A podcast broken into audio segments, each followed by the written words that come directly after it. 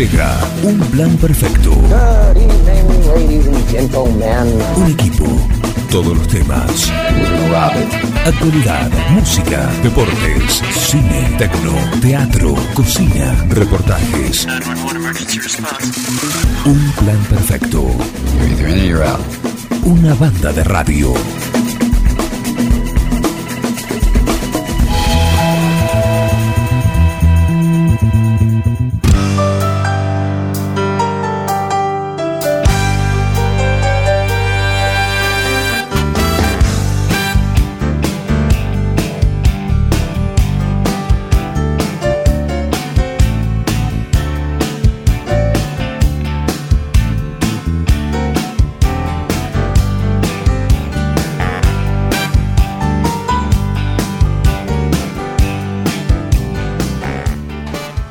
¿Cómo les va? Muy buenos días, bienvenidos. Arrancamos la semana acá en un plan perfecto. Qué lindo, ¿eh? Qué linda está, está la mañana, justamente. Cielo despejado.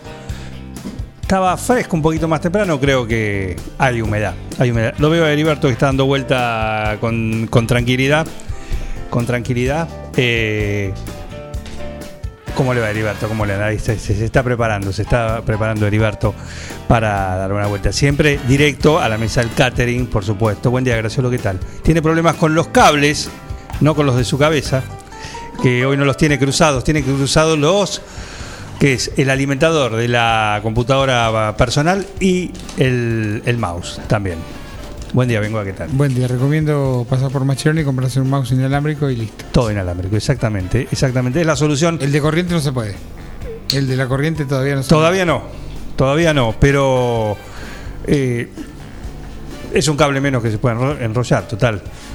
De últimas es un bollo, lo metes así como está. ¿Cuántas veces hacemos lo mismo, no? Hay un modelo matemático que predice cómo se van a enrollar los cables y no lo han podido resolver. Dos Claro. cables juntos Lo han estudiado los matemáticos y no, no hay forma de, de y resolverlo. de resolverlo. No, no me lo estoy inventando. ¿eh? No, no, es que está bien, es que es Un problema cotidiano que lo tenemos todos los días. sí. vala, valga o tan solo vale hacer la prueba, ¿no? Dos cables, tiralos en el piso. Toman vida, Deja, deja un rato. toman vida propia. Después volvé y, y en enrollarlo va a ser que están enredados, de alguna manera. Buen día. Buen ¿Qué día. tal? A veces un solo cable. Si es muy largo, Sí, un solo cable. bueno, también, también, sí. Hay una teoría que dice que la maldad es lo inanimado. Los objetos demasiado pequeños para, para romperse o todas esas cosas se, se pierden. Tiene esa habilidad. Las llaves se pierden. Claro, claro Los que sí. teléfonos se rompen. ¿Qué pasó? Se cayó No. ¿Y qué? ¿Se rompió? ¿Qué se rompió en un teléfono? la pantalla. La pantalla, pantalla. se No, cayó el protector. ¿cuánto? 15.000, 18.000 se cayó. ¿Cuánto? No, no sé. No, una pantalla sola no. No, no sé. Bueno, yo por suerte, yo recuperé. Mira, uno se va y otro vuelve. Vamos a consultar al, al- al experto. Uno se va y otro vuelve. Volvió el mío, el dejo de andar con el trulado. Que gentileza, bueno, me lo han prestado, uno no, no se fija y realmente. Ah, caballo regalado. No, no, no, pero aparte era el muleto, pero funcionaba bien, pero se vuelve loco. También Llama- toma vida propia. toma totalmente vida Ah, mira propia. De repente estaba llamando con alguien que no. Vos le decías, hay restricciones y el tipo sale no, igual. Salía, salía, salía. Pero bueno, acá le mando un saludo a Cartucho Corti, eh, que ha, ha solucionado el tema del pin de carga. Después lo voy a llamar porque Sí, es fundamental. eh. Es rápido y, y preciso y tiene garantía. Así la otra cosa que decíamos con Graciolo es que se te, se te apaga el teléfono y se te apaga la vida. Sí, pero es como un momento, ¿eh? Es Sí, como un momento, como decir, ah, uy, bueno, ahora, ahora. La angustia del bueno. primer momento. Claro, es como decir así. Y todo tiene solución. ¿No es cierto, París? ¿Cómo andás? Buen día, ¿cómo andan? Buen día. Buen día, Martín. Se te ¿Cómo ve va? exultante después de un fin de semana muy deportivo. ¿eh? Mucho deporte, así es, así es. Recién estaba haciendo la columna en, en la tele, así que justito, entré de un lado y vine acá. Multimedia. Con ustedes. Qué, Multimedia. güey, qué grande. No da basta. ¿También en TN? Eh, no, no, no, no, todavía no. Te no, no te. Eh, bien, París, ¿eh? Te hice caso y madrugué. Recién lo comentaba. Bien. Valió la pena el madrugón. Sí. ¡Te atacó, Martín! Valió la pena lo mejor, de lo mejor de- del fin de semana eh, ese Leeds Manchester City por la Premier League, ¿no? Sí, decíamos el partido soñado, ¿no? Jugás con el puntero, de visitante, empezás ganando, te echan uno, te empatan y en el Empatan. tiempo de descuento, un contraataque letal. Sí, un, pero un contraataque muy bielcista también, hay que, hay que aclararlo, porque solamente dice, dice que, que Ruiz se defendió y no sé qué, pero el contraataque que armaron los muchachos, ¿no? Al noventa y pico de minutos iban y, y tuvieron la cabeza fría para, para hacer ese contraataque, creo que también eso eh, lo representa un equipo de Bielsa, que tuvo suerte, que le pasó tantas veces en contra que una vez se lo merecía, así que también quedamos muy contentos por eso. Cabeza fría, corazón caliente. Claro, ¿Mm? claro. Muy bien, muy bien. Muy bien. Se fue Mauro. Ah, sí. Se fue Mauro. ¿eh? Un tipo querido. Sí, Un tipo- re- respetado de alguna forma. Sí. siempre. Eh, lo que de- yo decía ayer es que siempre estuvo en el estudio. O sea, no nunca eh, eh, hizo el programa desde su casa. No, no recuerdo, Creo que Sí. los primeros tiempos creo que sí. Pero muy muy muy poco. Hablaba de, de su respeto, de que no había visto a los nietos por mucho tiempo, qué sé yo. Sí, en ese sentido sí, pero siempre permanentemente iba todos todos los días a. Últimamente sí, pero lo, lo he hecho desde el estudio. Al estudio, Desde la casa. lo he de- hecho. al estudio de América. Sí, sí. Un tipo que evidentemente. eh, Empezó en el deporte, como París, que se va extendiendo a todos lados. sí, bueno, dale tiempo. Dale tiempo. Dale tiempo, recién empieza. Pero claro, claro, el relato. El relato lo tenemos por ahí en alguno. En algún lado. Y, y recordado, el quién mueve. Claro, muy muevo, bueno. yo, muevo yo, Mauro. ¿Eh? Por supuesto. Acá está. Eh, Va a comenzar el partido, aprovechamos para preguntar quién mueve. así es, así arrancaba. Claro. El resumen del partido de la fecha. En el. De los primeros, fútbol de primera. Con Niembro era la, la- la dupla. Eh, no. No, en fútbol de primera no.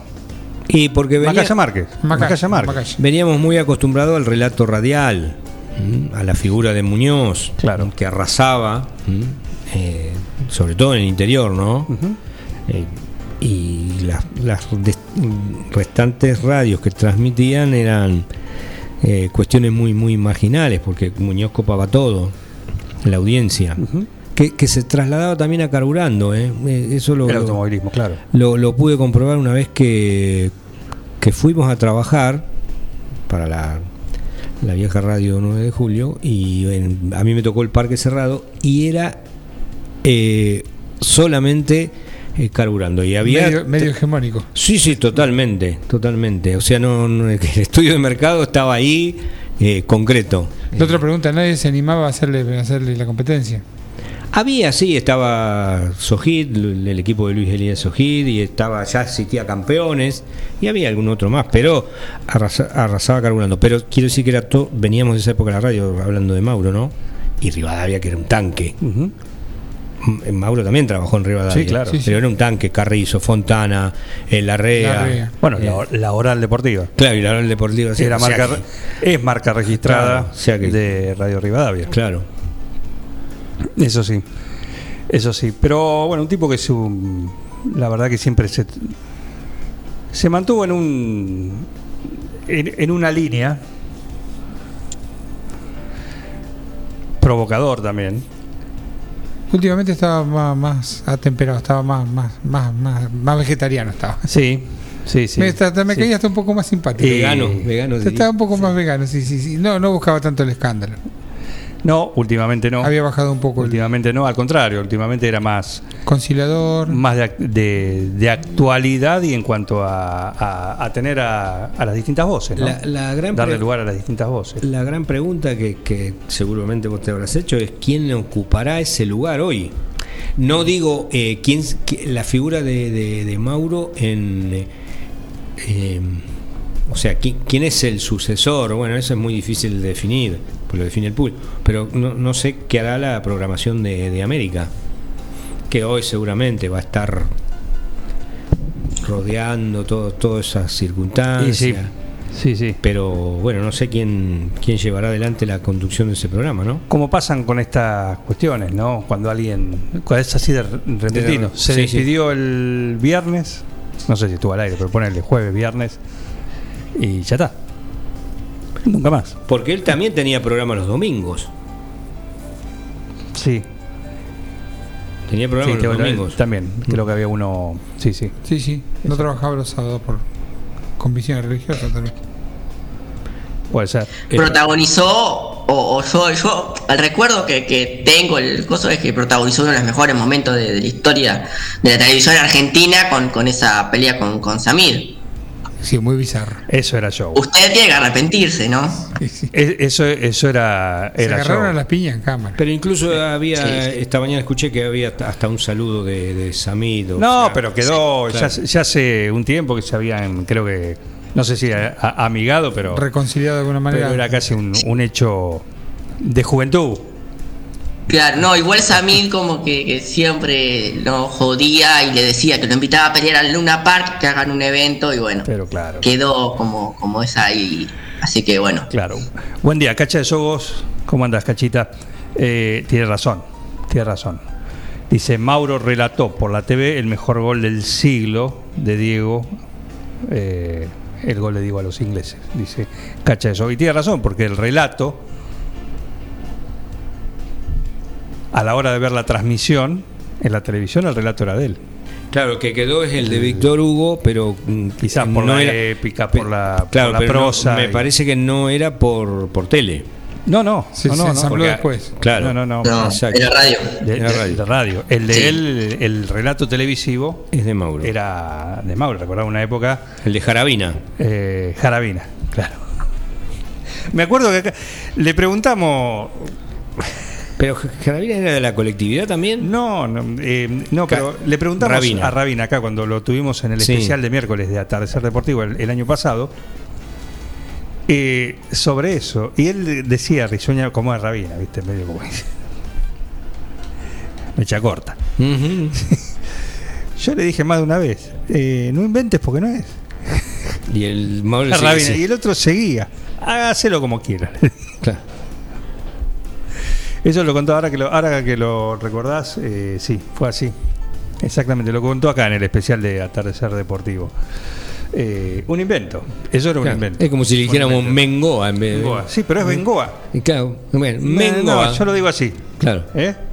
Exactamente. Claro, dice de eso. sí. Después hicieron la imagen televisiva con el relato de, de Víctor Hugo y eso en el tiempo quedó, ¿no? Pero el- en realidad el relato original, Es de- la transmisión original, tiene que ver con la voz de Mauro, de Mauro Viale. Que después supo mutar al periodismo, digamos, general. ¿no? Y después de- dejó, sí, claro. Dijo, Dejó el del deportivo y pasó a, a lo que era de actualidad. ayer hablaba alguien y en las semblanzas, como siempre se dice, después de morirse te, te mejora la, la- la vida. Todo, todo. Sos el mejor que yo. Sí. Pero decían, eh, no, un compañero de, de la televisión, no, no registré quién era, el control que tenía sobre el estudio. Escuchaba los micrófonos, escuchaba lo- los técnicos, escuchaba todo. Tenía un control absoluto sobre todo lo que pasaba en el en, el, en su programa. Hombre muy muy inteligente. Alguna vez había discutido, escuchado. pero discutido pero muy inteligente. Sí, pero discutido hasta ahí, por ahí, en realidad, en que te gust- no por, por polémica de él. Eh, de él no, pero por ahí, como decís, ese programa hacía Mediodía con Mauro, que era bizarro, por supuesto. Sí, sí. Eh, Era. Creo que, era, que era- estaba hasta guionado. No sé si sí. pero era un show. Era más show que, Estaba previ- que previsto informativo. llevar gente para que explotaran, era poner Gran capacidad de trabajo en este sentido. Claro, gran capacidad de trabajo porque los domingos, esos domingos de verano, calurosos, él estaba muy temprano en la, en la tele. Creo que no sé si no arrancaba ya al mediodía o a la una. Y vos decís esos domingos de calor, ¿quién está mirando esto? Sin embargo, bueno, eh, trataba de mantener el interés en esos, en esos domingos. Así es, así es. ¿Mm? Bueno, ¿qué pasó con París? eh? No, no te puedo creer que no está. A ver, si, a ver, yo que quiero decir a los compañeros de Forti. De Forti ¿Qué porque- pasó? No, le quiero decir a los compañeros de Forti, por favor. No, vos no, Martín. No, vos, Quedás vos excluido. no, porque quedás excluido. Vos sos compañero de Forti, pero estás por distancia, es- a menos que hayas estado El viernes a la noche estuvieron, estuviste de forma virtual. Sí, estoy en La Plata hace un mes. Claro, claro, claro. Por eso, o sea, te excluye. Estás salvado. La investigación. A ver, Ay, ay, ay, ay. a ver, por favor, lo voy a decir al aire. A ver si dejan cargando el teléfono. El que usa el teléfono, que lo deje cargando, por favor. Muchísimas gracias. Porque eh, atrás será a, a la hora siguiente que termina el programa el último que lo usa o, o lo que sea. Bueno, viene eh, otro programa y lo necesita. Y después pasa como ahora que está Sin batería. no, liquidado. Sin carga. Liquidado. Liquidado. Muchísimas gracias a quien corresponda. Fuertes declaraciones. La interna de Forti al rojo. No, no, no, no, un poco de un poco de empatía con, con todo. Sí, dejen cargando el teléfono porque se necesita. Si no pasa ahora que estamos, lo necesitamos en el prime time. Se fue Sí, Mauro, la pero mañana. quedó Jara. Y bueno. Claro. Pero lo que pasa es que es, es acumulativo. Es acumulativo. No es la primera vez que pasa. Vengo La gota que rebalsó el vaso. Claro, eh, ahí está Bengoa. Nunca, eh, muy bien, París, nunca dicho. Claro. ¿Cómo no, Bengoa? Sí. ¿Cuántas venimos así? Bambani. Y yo fui testigo de dos o tres. por Yo te avisé. Van a rodar cabezas. Eh, sí, por favor, por favor. eh, en fin. Bueno, eh, París, eh, eh, te quiero escuchar, por favor, eh, en un ratito. ¿Sí? Eh, sí, sí, sí, por supuesto vamos a hablar de, de todo. ¿Puede ser? Sí, sí, sí. Linda fecha también, ¿eh? Linda fecha. Sí, sí, sí, sí. Así, hay, hay un montón para, para hablar, así que vamos a hacerlo, por supuesto. ¿Qué dijo Pablo Moyano ayer? Eh, No quería tocar el tema del clásico, no quería Ay, tocar. sí. No quería, que lo que venía llevando de a poco, lo venía llevando de a poco porque. eh, sí, Graciela, ahora preguntarle, pero déjalo que después hable. Sí, ¿Qué, qué, qué fue concretamente lo que dijo Pablo Moyano?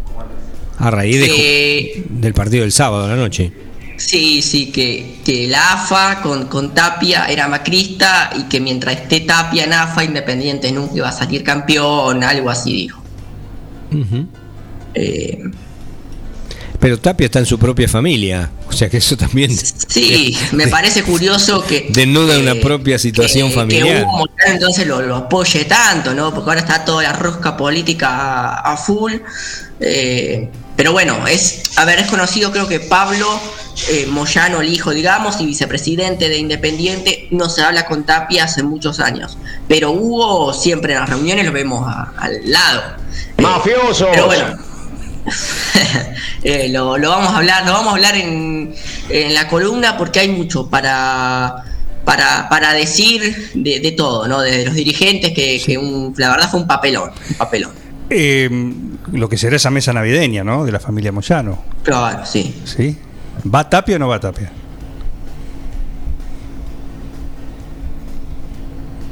silencio. No sé. No, no, no sé, no sé. O va Facundo y no va Claro. eh, Chiqui. ¿Dónde nos juntamos? Dice, Hugo dice, nos juntamos en casa. Facundo hace mucho que no sale en los medios. No, Facundo, bueno, este, ¿cómo se llama? No, Pablo. no, pero ve- viene bien lo que dijiste. Eh, Y salió hace un mes y dijo una pelotudez, así que no, no, pero esté hace rato que está fuera de. minimizando, Colán. minimizando la situación. No, los, los aportes de, de Raúl Perrota son espectaculares No, en este joder, momento. Increíble, increíble, increíble. Eh, si me disculpan, París te puede sumar. Eh, Graciolo se puede quedar si quiere, si no se va, eh, como quiera, pues lo tenemos al doctor Fernando Mosuna en línea. Fernando, ¿cómo andas? Buen día, ¿qué tal Juan? ¿Cómo les va? ¿Cómo andas? ¿Bien? Bien, todo bien, trabajando, obvio. Por supuesto, por supuesto. ¿Tu simpatía futbolística de quién es? A River, por De supuesto. River. Ah, perfecto, perfecto. Muy bien. Eh, bueno, así que estamos todos contentos. Hoy. Hoy estamos Estoy todos contentos. rodeado. Claro. Está rodeado. Estoy rodeado. Vengo a estar rodeado, hoy está rodeado, absolutamente. París no puede hablar porque es de independiente, Claro. Uh, así como que estachame la doble ahí. Listo. pobre. Bueno, eh, vamos a hablar con, con el doctor Mosun y se pueden sumar si, si quieren. ¿Por qué? Porque más allá de la cuestión de- del COVID, la vacunación, eh, todo eso, también hay gente que empieza a preguntar sobre la otra vacunación, la que se hace en esta época del año, la que empieza a hacer, y, y bueno, empiezan a haber algunas cuestiones que es bueno saber o que lo explique un especialista como el doctor Mosun. Vacu- Vacuna contra la gripe y contra la meningitis, eh, se pueden aplicar, se están aplicando, dónde están las dosis, si me tengo un turno de COVID tengo que esperar, eh, se pueden combinar las vacunas. Doctor, todo suyo. Sí, sí. Eh, bueno, importante eh, aclararlo y que la gente sepa que, por supuesto, se sigue vacunando todo lo que son eh, vacunas de calendario, como es la antigripal cada año, por más que sea por campaña, es de calendario. ¿eh? O sea, se vacuna prácticamente todo el año, aunque eh, estratégicamente se, se inicia alrededor de esta época, que es cuando uno presume que va a empezar a circular el virus en la sociedad, entonces para prevenir, eh, bueno, se empieza a vacunar en esta época, ¿no? Y no, no en el periodo estival y demás.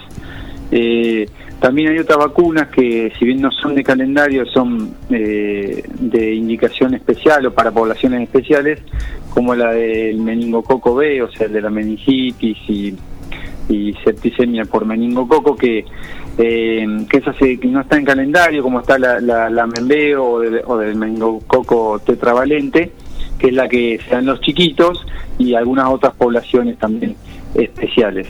La de meningococo B eh, se solicita por vía de excepción con una planilla y al haber disponibilidad, bueno, se, se las pueden aplicar a algunas personas que tienen algunas características puntuales como falta del vaso, alguna baja en las defensas o cuestiones pu- puntuales que su médico, ya sea de adulto o de niños, eh, puede solicitarla para, para que se la apliquen por vía de excepción.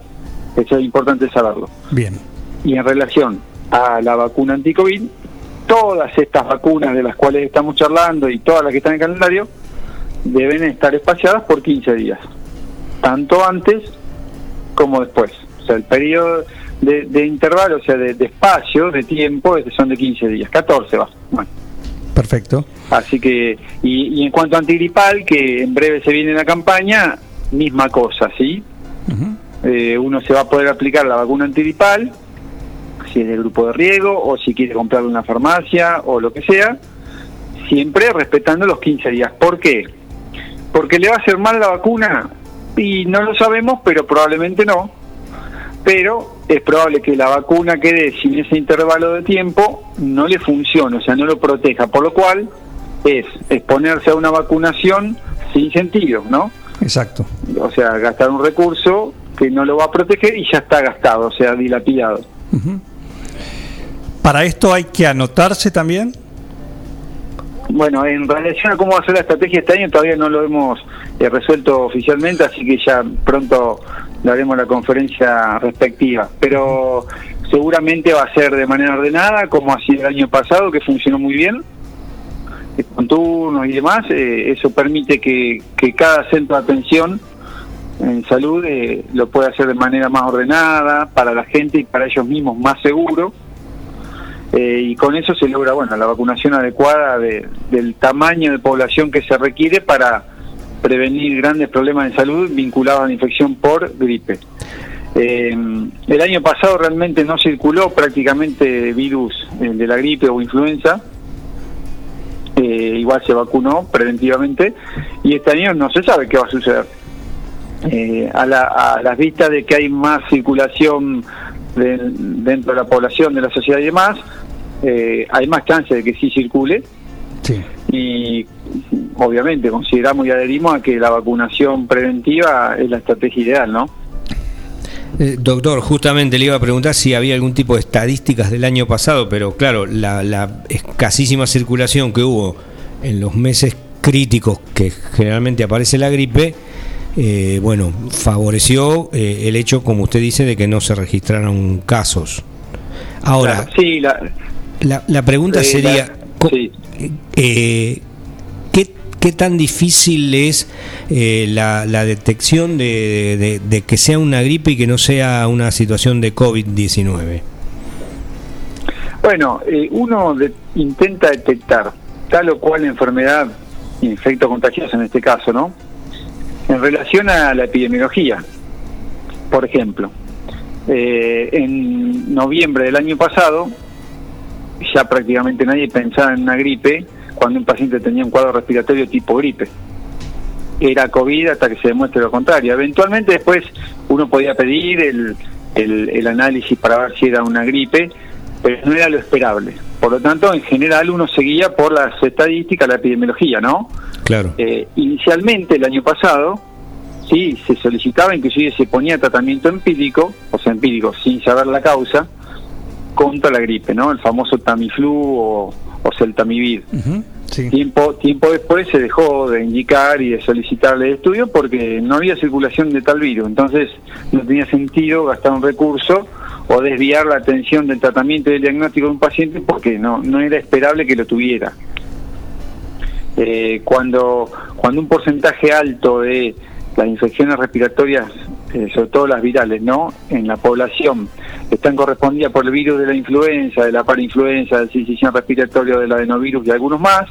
El año pasado no fue así. Eh, el- lo que fue virus de la influenza o gripe fue menos del 2, 1, 1 y pico y menos del 1% en algunos momentos, más allá de que se dejó de buscar, pero en principio lo que se fue viendo fue si por ende se definió eh, no buscarlo de manera sistemática como se hace todos los años. Esa un poco fue, fue la situación. Perfecto. Así que, bueno, a estar atento porque próximamente eh, se va a anunciar eh, lo que es la campaña de vacunación para Sí. todo esto que es de estación y, por supuesto, no, no tiene que ver con, con el COVID. Eh, la vacuna contra la gripe, doctor Mosun, eh, para aquellos que dicen, bueno, yo la eh, voy y la quiero en una farmacia, ¿se puede conservar en una heladera común? Las vacunas tienen eh, una seguridad, como todo producto eh, farmacológico, que tiene que tener una, una cadena de frío que no se interrumpa eh, y que no se contamine para no tener eh, infecciones cruzadas que se llaman por, por cualquier cosa que uno pueda tener en la heladera o que sea tocado y demás. Al- Entonces a la hora de aplicarse que no tenga una infección local o lo que fuere. Y las vacunas se mantienen entre 2 y 8 grados centígrados en general, la enorme mayoría, la de la gripe es una de ellas, eh, y eso lo tienen que, que, digamos que controlar y cuidar, porque uno no sabe qué temperatura tiene la heladera, Claro. o si está en la puerta, o si está en el fondo, o en el medio o arriba. Entonces hay que ser precavido con eso. Eh, lo, lo ideal es que uno vaya a un lugar seguro, se la aplique y se vaya tranquilo a su casa, que se generó, eh, hizo una, una, una acción en salud segura y, y se va tranquilo, ¿no? ¿Hay alguna previsión? Sí, obviamente después, a medida que avanza la época de frío, por supuesto se empieza a ver las cosas en la cancha, ¿no? Pero hay una previsión, o se puede hacer alguna previsión en cuanto a enfermedades eh, para, para esta, este invierno. De, de enfermedades de este tipo, eh, así respiratorias. Claro, que tengan que ver con, con la posibilidad de, bueno, de, de- o la necesidad de vacunar. sí. No, no hay, no hay, no hay grandes previsiones, no hay gran, gran circulación viral en general de gripe, ¿no? Eh, el virus, el coronavirus eh, ha desterrado en forma eh, marcada al resto de los virus respiratorios. Eh, inclusive esto es un dato a tener en cuenta y a ser muy precavido que queremos destacar. Eh, hay muchas personas que tienen síntomas muy relacionados o muy característicos o bastante característicos del coronavirus, o sea, el COVID-19. Sin embargo, las PCR o los test rápidos de antígenos le dan negativos, los hisopados. Entonces, esa gente de repente por ahí cree que, bueno, listo, ya está, ya puedo salir por la vida casi sin cuidarme o cuidándome más o menos como hacía antes. En realidad hay que tener, seguir teniendo mucha cautela por dos razones. Número uno, lo- los falsos negativos existen. Las PCR no detectan todas las personas infectadas por coronavirus. ¿sí? aunque los datos de sensibilidad y especificidad sean X, tales, ¿no? Eh, altos y demás, pero pueden ser negativos y uno puede tener coronavirus igual. Eh, las explicaciones son complejísimas, algunas no tienen explicación, pero eso es así, eh, la estadística marca esto. Y además, si uno tiene cualquier otra infección respiratoria, en tanto en cuanto sea infeccioso y no alérgico, qué sé yo, si uno contagia a alguien más, va a tener síntomas respiratorios. Y esa persona eh, va a tener que ser eh, interpretada y evaluada como si fuera coronavirus. Entonces ya le complico la, la, la, la- organización diaria y familiar a otra persona, más toda la preocupación. Entonces, todos los que tengan síntomas respiratorios tienen que cuidarse y cuidar mucho al resto, independientemente de que la PCR haya dado positivo, negativo, lo que fuere. Por lo menos hasta no tener más síntomas, que pasen promedio una semana y diez días, y bueno, ahí un poco quedarse más tranquilo, pero si no hay que seguir siendo muy precavidos con eso. Doctor, eh, el orden eh, sería el siguiente, eh, vacuna contra COVID, o sea, primera y segunda dosis, gripe y neumonía. Y la segunda Sí. pregunta que le hago, para que me la conteste junta, es si la de la neumonía sigue siendo cada cinco años. Eh, bueno, no, ninguna, a las dos no es la respuesta concreta. Eh, el orden es el que se pueda hacer en tanto en cuanto esa persona respete esos 15 días antes y después de la del COVID. Ya sea de COVID con gripe, de COVID con neumonía, de COVID con tétano, de COVID con hepatitis B, de COVID con sarampión, la que sea. O sea, que Son si alguien... 15 días. A ver, si entiendo. Si alguien tiene Sí. eh, la aplicación de una vacuna contra el COVID, la primera dosis, tiene la posibilidad de vacunarse contra la gripe eh, en el medio y después la segunda contra el COVID, la segunda dosis, este, igual es válido. Sí, claro, en tanto y en cuanto respete los 15 días. Los 15 días. Sí, sí, sí. Para es- eso, es- eso quedó claro. entendido. Claro, para eso se sugiere que vean cuál es la vacuna anticovid que han recibido, porque no es lo mismo eh, una, una vacuna anticovid que te sugieren la des en 4 a 6 semanas, que por ahí eh, la segunda dosis la des en 4 a 6 semanas de la, de la primera, y que por ahí te va a quedar medio justito eh, invocar eh, ese periodo que te toque el turno para que no se te pierda. Distinto es las vacunas que son entre 8 y 12 semanas entre primera y segunda dosis anticovid, donde si vos la das en el medio, lo más probable es que a los poquitos, a menos de 15 días, no te toque la vacuna, la segunda de COVID, ¿sí? si vos te das en el medio la, la antigripal, ¿se entiende? Sí. Fernando, Bueno, y buen después eh, hay una situación puntual que es, por ejemplo, una lesión grave, una, una herida grave muy tetanígena, o sea, que te pueda provocar tétanos, que es una enfermedad grave. Si uno no tiene las defensas adecuadas, o sea, la vacunación adecuada para tétanos, sí, uno puede eh, obviar ese periodo de tiempo mínimo porque la vacunación contra tétanos amerita una, una- una urgencia, ¿no? Una respuesta pero rápida. es en el único caso, claro, en el único caso. Después, todo el resto pueden esperar, esperar. Bueno, Bien. y otros, otras cuestiones puntuales. Y después de la neumonía, de la neumonía hay dos tipos de vacunas en cuanto a- al tipo de tecnología y desarrollo que cómo están conformadas, que son las vacunas polisacáridas y las vacunas conjugadas. La Prevenar 13 es una vacuna conjugada y la famosa Neumo 23, eh, la que tiene el 23, es una vacuna polisacárica. Esa vacuna hoy día no se consigue en el mercado y no hay y por ahora no va a haber. Así que la que la famosa que es cada cinco años o que dicen que es cada cinco años es esa, la Neumo 23. Ahora, esto de que es cada cinco años es medio mítico y tenemos que empezar a desterrarlo porque la gente recibe dos, tres, cuatro, cinco, seis an- eh, Neumo 23 en toda su vida cuando no la requiere. Eh, y, y la Prevenar 13 es la, es la que hay que recibir una sola vez en la vida. En general, en general en los adultos, ¿no? O en los adultos mayores. Las poblaciones especiales con algún tipo de, de inmunocompromiso, o sea, alguna enfermedad que le baje las defensas y demás, es otra cosa y le tiene que hacer la consulta puntual. Claro. Pero la Nemo 23 no es siempre cada cinco años. En algunas poblaciones dar una segunda dosis de Nemo 23 es beneficioso, pero no más. ¿Por qué? Esta vacuna tiene lo que se llama un fenómeno de hiporrespuesta, que lo que hace es que vos a medida que te vas dando cada vez más, vacu- más vacunas contra la neumonía de la Neumo 23 de este tipo polisacaria, van bajando la defensa. En realidad no, no te aumentan, no te producen nada beneficioso, por, lo- por ende, ¿para qué vacunarse, no? Claro. gastás un recurso, te expones a tener un efecto adverso y no te beneficia. Entonces, ¿para qué? Así que no. La respuesta de cada cinco años en forma sistemática es no. Pero está instalado en la sociedad que sí, inclusive entre todos los colegas, y bueno, pero es difícil desterrar estas, estas, estas costumbres, ¿no? Así es. Fernando, te hago una consulta, Miguel, soy, ¿cómo te va? ¿Qué tal? Eh, sabiendo que la, la vacuna de COVID es medio aleatoria, te llega intempestivamente, ¿cómo Sí. sería el procedimiento para vacunar? ¿Esperar la de COVID primero y después la de gripe? Sí, en realidad la sociedad para gripe, salvo que uno lo vaya a comprar en farmacia, yo lo que digo a la gente, bueno, ¿cuándo se vacunó contra COVID? Y hace 15 días. Bueno, si te la puedes dar ya, dátela ya. Claro. Porque hasta dentro de 15 días la vacuna anticovid no te va a llegar. Ahora, si estás ahí cerquita, calculando que en cualquier momento te toca porque pasaron los 21, 28 o lo que sean, y espera un poquito y date la vacuna eh, COVID y después a los 15 días la antigripal. Yo estoy esperando la primera, suponete la primera de COVID, así que no me conviene darme gripe por si llega.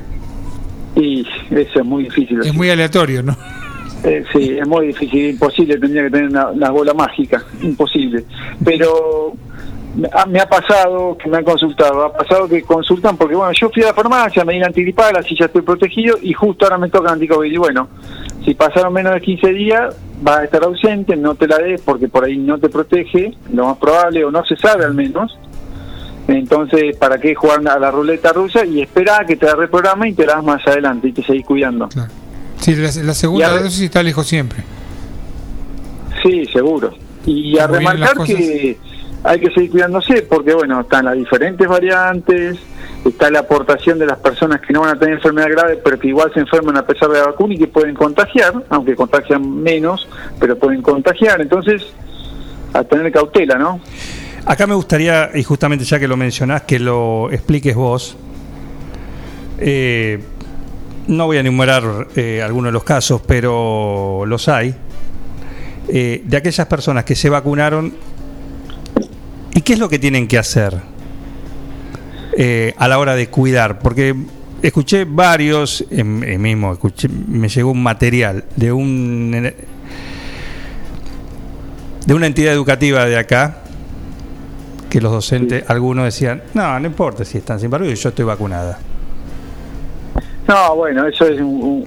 ¿Lo podés explicar vos, por una favor? creencia es una creencia popular que es incorrecta como tantas otras no Eh, ahora eh, volvemos a, volvamos a foca cero como casi como casi en cada charla sigamos usando las cosas baratas accesibles y eficientes y dejemos de pensar no porque la variante tal la variante no sé dónde que la encontramos en Argentina que la genotipificamos que no la encontramos me parece que esas charlas no tienen mucho sentido está bien que tengamos la información al alcance pero si seguimos sin cumplir la distancia, si seguimos sin usar los tapabocas o barbijos, si seguimos sin ventilar los ambientes, eh, digamos, eh, seguimos perdiendo la, la batalla, es así. Esas tres cosas tienen que persistir y la higiene de manos, ¿no?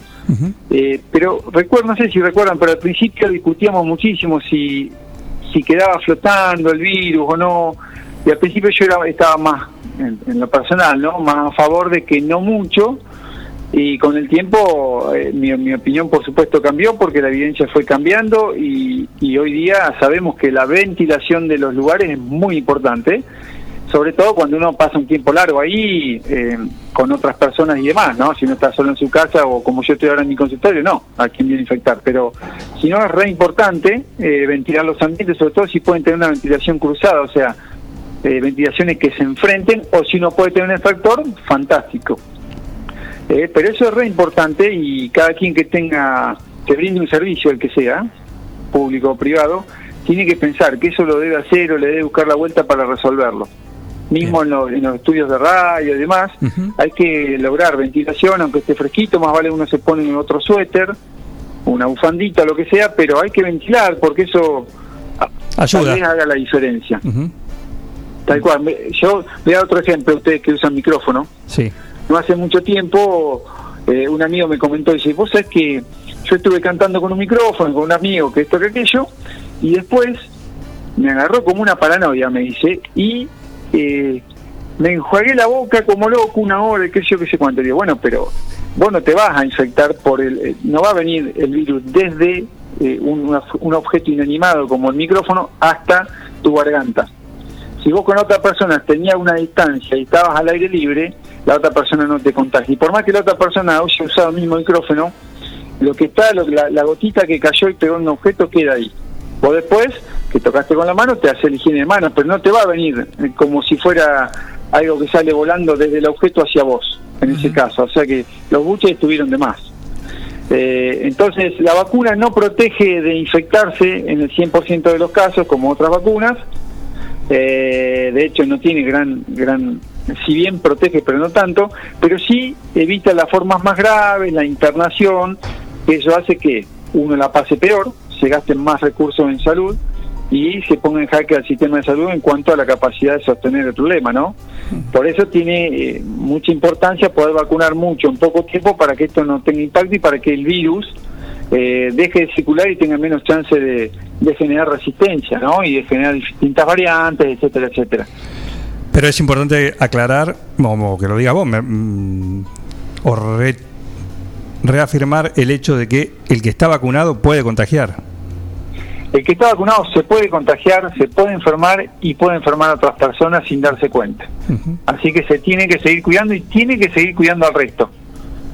Y yo insto y llamo a toda la gente a que, bueno, se ponga firme y exige que lo cuiden.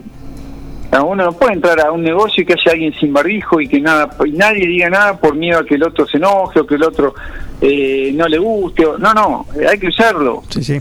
Hay que usarlo y hay que usarlo. El otro día yo fui a la despensa de acá a la vuelta de mi casa, cuando llegué me di cuenta que no tenía barbijo. Bueno, a, a lo, a lo western me subí la remera hasta arriba de la nariz y bueno, fue mi cubrebocas. Esto es un asalto. Y, eh, claro, tal cual, le digo, deme todo lo que tiene.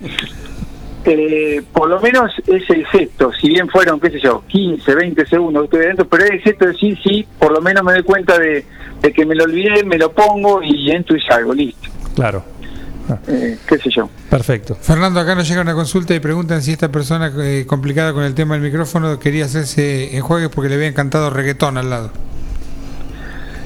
Eh, sí, no, yo después de eso tuve acúfeno, tuve ruido, ruidos en el oído durante una semana por el reggaetón, pero bueno, qué, qué dilema, es un tema para charlar este de la música y la evolución de la música, ¿no? No hay desinfectante que valga ahí. No, no, eso es, es permanente, la secuela es permanente, Estamos en epidemia. sobre gustos. Fernando, te mando un abrazo, muchísimas gracias por este huequito acá. Sí, sabemos que está. Siempre tratamos de, de que salga alguna vez, una vez por semana, a contar algo, sí, a veces la agenda eh, nutrida, sí, y en distintos lugares el doctor Mosun no lo permite, pero cuando dice ahora sí, ahora sí, y ahora fue. Y eso fue hoy, ¿eh? y un gusto. Bueno, bueno, pronto tendremos novedades de Antigripal, así que ya están al tanto en la sociedad. Por supuesto, por supuesto. La última te quiero preguntar una cuestión opini- de opinión sobre lo que ocurrió el otro día. Acá la suspensión de la de los turnos de vacunación por mal tiempo. Ajá. Eh, no, yo eh, me reservo la opinión porque no es un lugar donde yo tenga voz o voto de, de- de poder decidir o, no, de cómo hacer o cómo no hacer. Ni siquiera de la conformación inicial de, una o tal, o tal o cual posta en el hospital, que no es de que no es de alcance personal, que yo no soy trabajador provincial, sino municipal, eh, y cada cual elige en su institución y su lugar cómo armar las maneras de trabajar. Entonces yo no opino, cada cual busca su, su manera, ¿no? Bien. Así que como, como tiempo atrás ya tuvimos unos entredichos y demás, ya hace tiempo que no opino más y hago mi trabajo. Perfecto. Te mando un abrazo. ¿eh? Bueno, que tenga lindo día, hasta luego. Muchísimas gracias.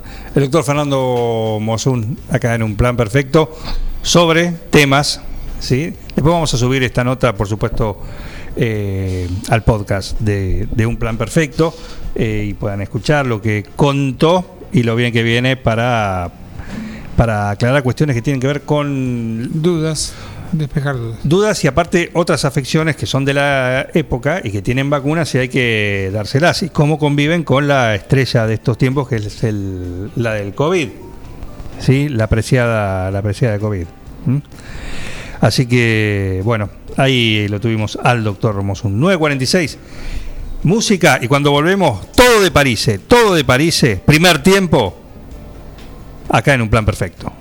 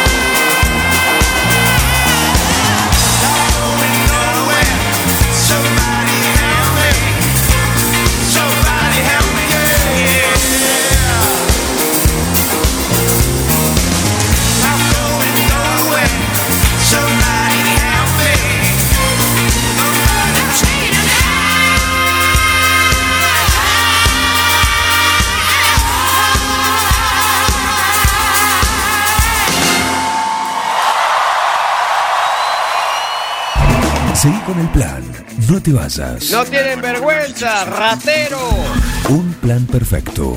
rata. Una banda de radio. Paren de hablar, chicos, ahí, por favor. Estamos en vivo, ¿eh?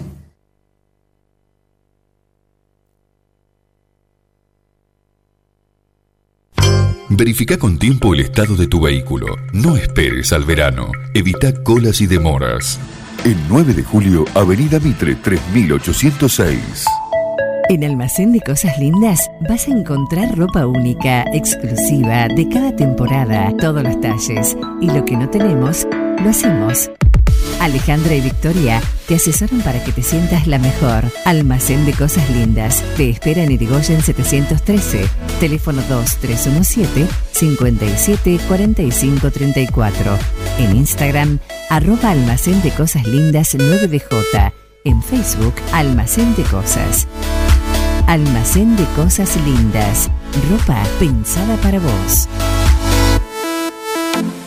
Ahora, en Heladería Seitú Avellaneda, además de contar con los tradicionales y más ricos helados, sumamos un kiosco para que puedas darte todos los gustos que quieras.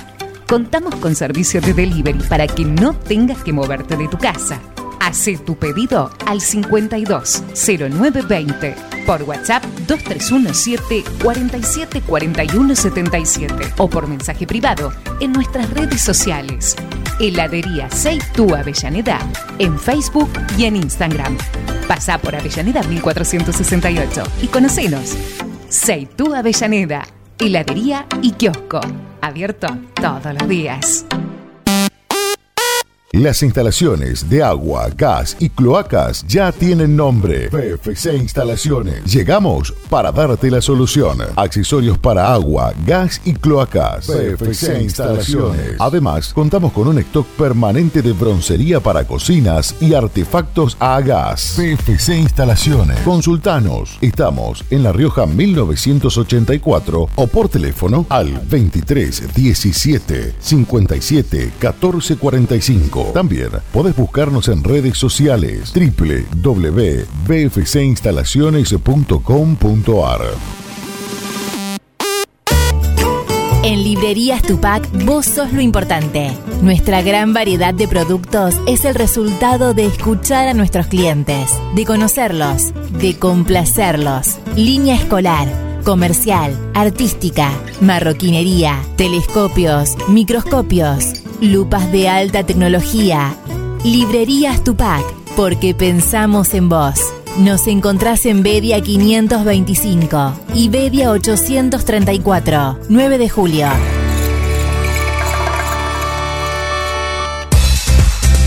Siguiendo una tradición familiar, brindamos un servicio que combina compromiso, una carta variada y calidad indiscutible. Caprice Catering, variados y exquisitos menúes pensados para todos los gustos. Eventos corporativos, bodas, cumpleaños, barra de tragos y todos los elementos para que solo te dediques a disfrutar.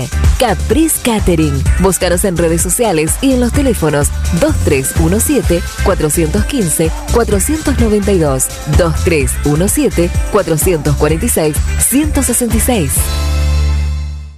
Somos Avalian. Estamos acá para darte una cobertura médica que te proteja en cada paso que das, para que puedas seguir haciendo eso que está en tu naturaleza. Mirar hacia adelante. Avalian, cuidarte para lo que viene. Vení a Maferetti y encontrá más de lo que estás buscando. Variedad, calidad y servicio. En Maferetti tenemos los mejores precios del mercado. Todas las tarjetas de crédito en 6, 12 y 18 pagos. Date una vuelta por nuestro mega local de Avenida Mitre 1836 o visitanos en www.maferetti.com.ar. Maferetti, todo lo que necesitas y más. Eco Wash 9 de julio. La experiencia de tener tu vehículo mejor que nuevo. Lavado al detalle y estética vehicular. Limpieza con productos ecológicos, detapizados, pulido, lavado de motor sin agua. Pedí tu turno al 15 40 26 86 o al 15 57 84 96. Sarmiento 1343. Eco Wash 9 de julio, tu vehículo mejor que nuevo.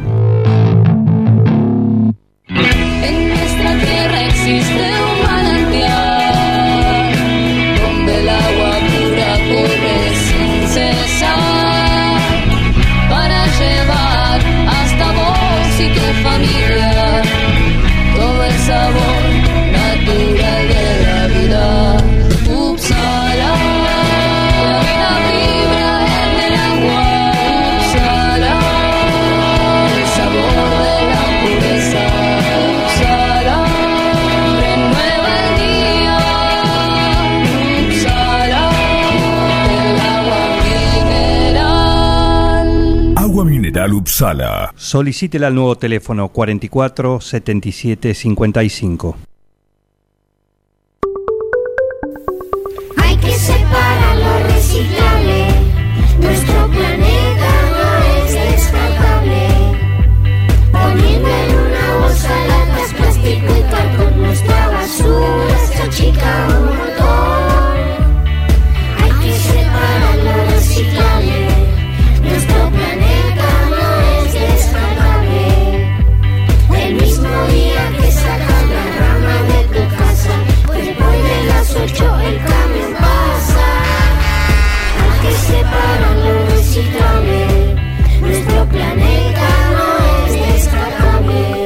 Dirección de Gestión Ambiental, Municipalidad de 9 de Julio. Un plan perfecto. Escuchá candombe, escuchá reggaetón, yo toco rock and roll, papá. Esta es mi fucking casa. Una banda de radio. Esto es así, papá, bancátela.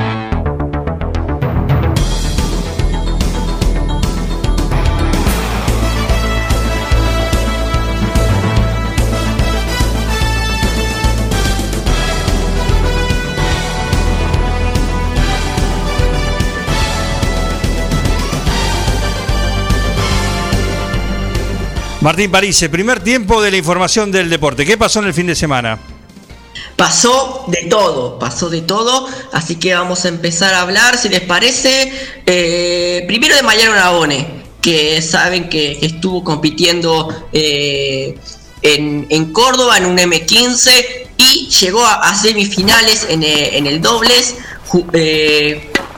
con eh, Iván Justo, que era su, su compañero. Bueno, perdieron en la semifinal 6-3, 6-4 contra Hidalgo y eh, Rodríguez Taberna. Así que eh, esa, esa información en cuanto al tenis. Seguramente, eh, como, como decíamos el otro día, Mariano ahora intentará ir a, ir a Egipto o a alguno de los destinos raros que tiene él para, para jugar y que ganar el ritmo de competencia. Perfecto. Si les parece, nos metemos un poco de. Sí, en el quiero, un primer tiempo, un primer tiempo que elijas vos, ¿sí? Por ahí la fecha nacional, ¿qué te parece? Bien, sí, sí, eh, si les parece, nos metemos en el fútbol argentino porque hay, hay varias cosas para, para hablar. Em, a ver, ayer, primero si quieren empezar por lo de ayer, River eh, le ganó 3 a 2 a, a Colón de Santa Fe.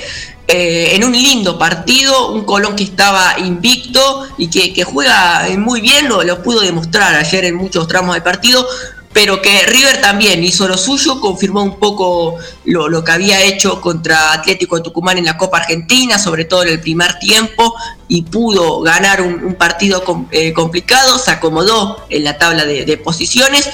Golazo de Angeleri de, de- tiro libre y eh, el penal de, de Montiel, que para mí también es un golazo, eh, más allá de que haya sido penal, para mí también es un golazo porque le pegó para un lado, pero miró para el otro, ¿no? Como si fuera Ronaldinho eh, o, o Riquelme.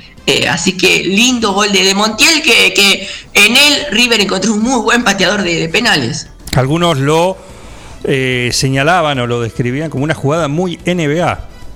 Claro, de, de Faco Campazo. Eh, da esos pases, ¿no? Que, que mira para un lado y la, y la toca para, para el otro. eh, pero, o sea, llama la atención que justamente muchos lo se hace con, con pases o, en una jugada, eh, digamos, que, que está en movimiento. Pocas veces lo vi en un penal. Ah, Por eso creo que, que llamaba también la atención. Perfecto.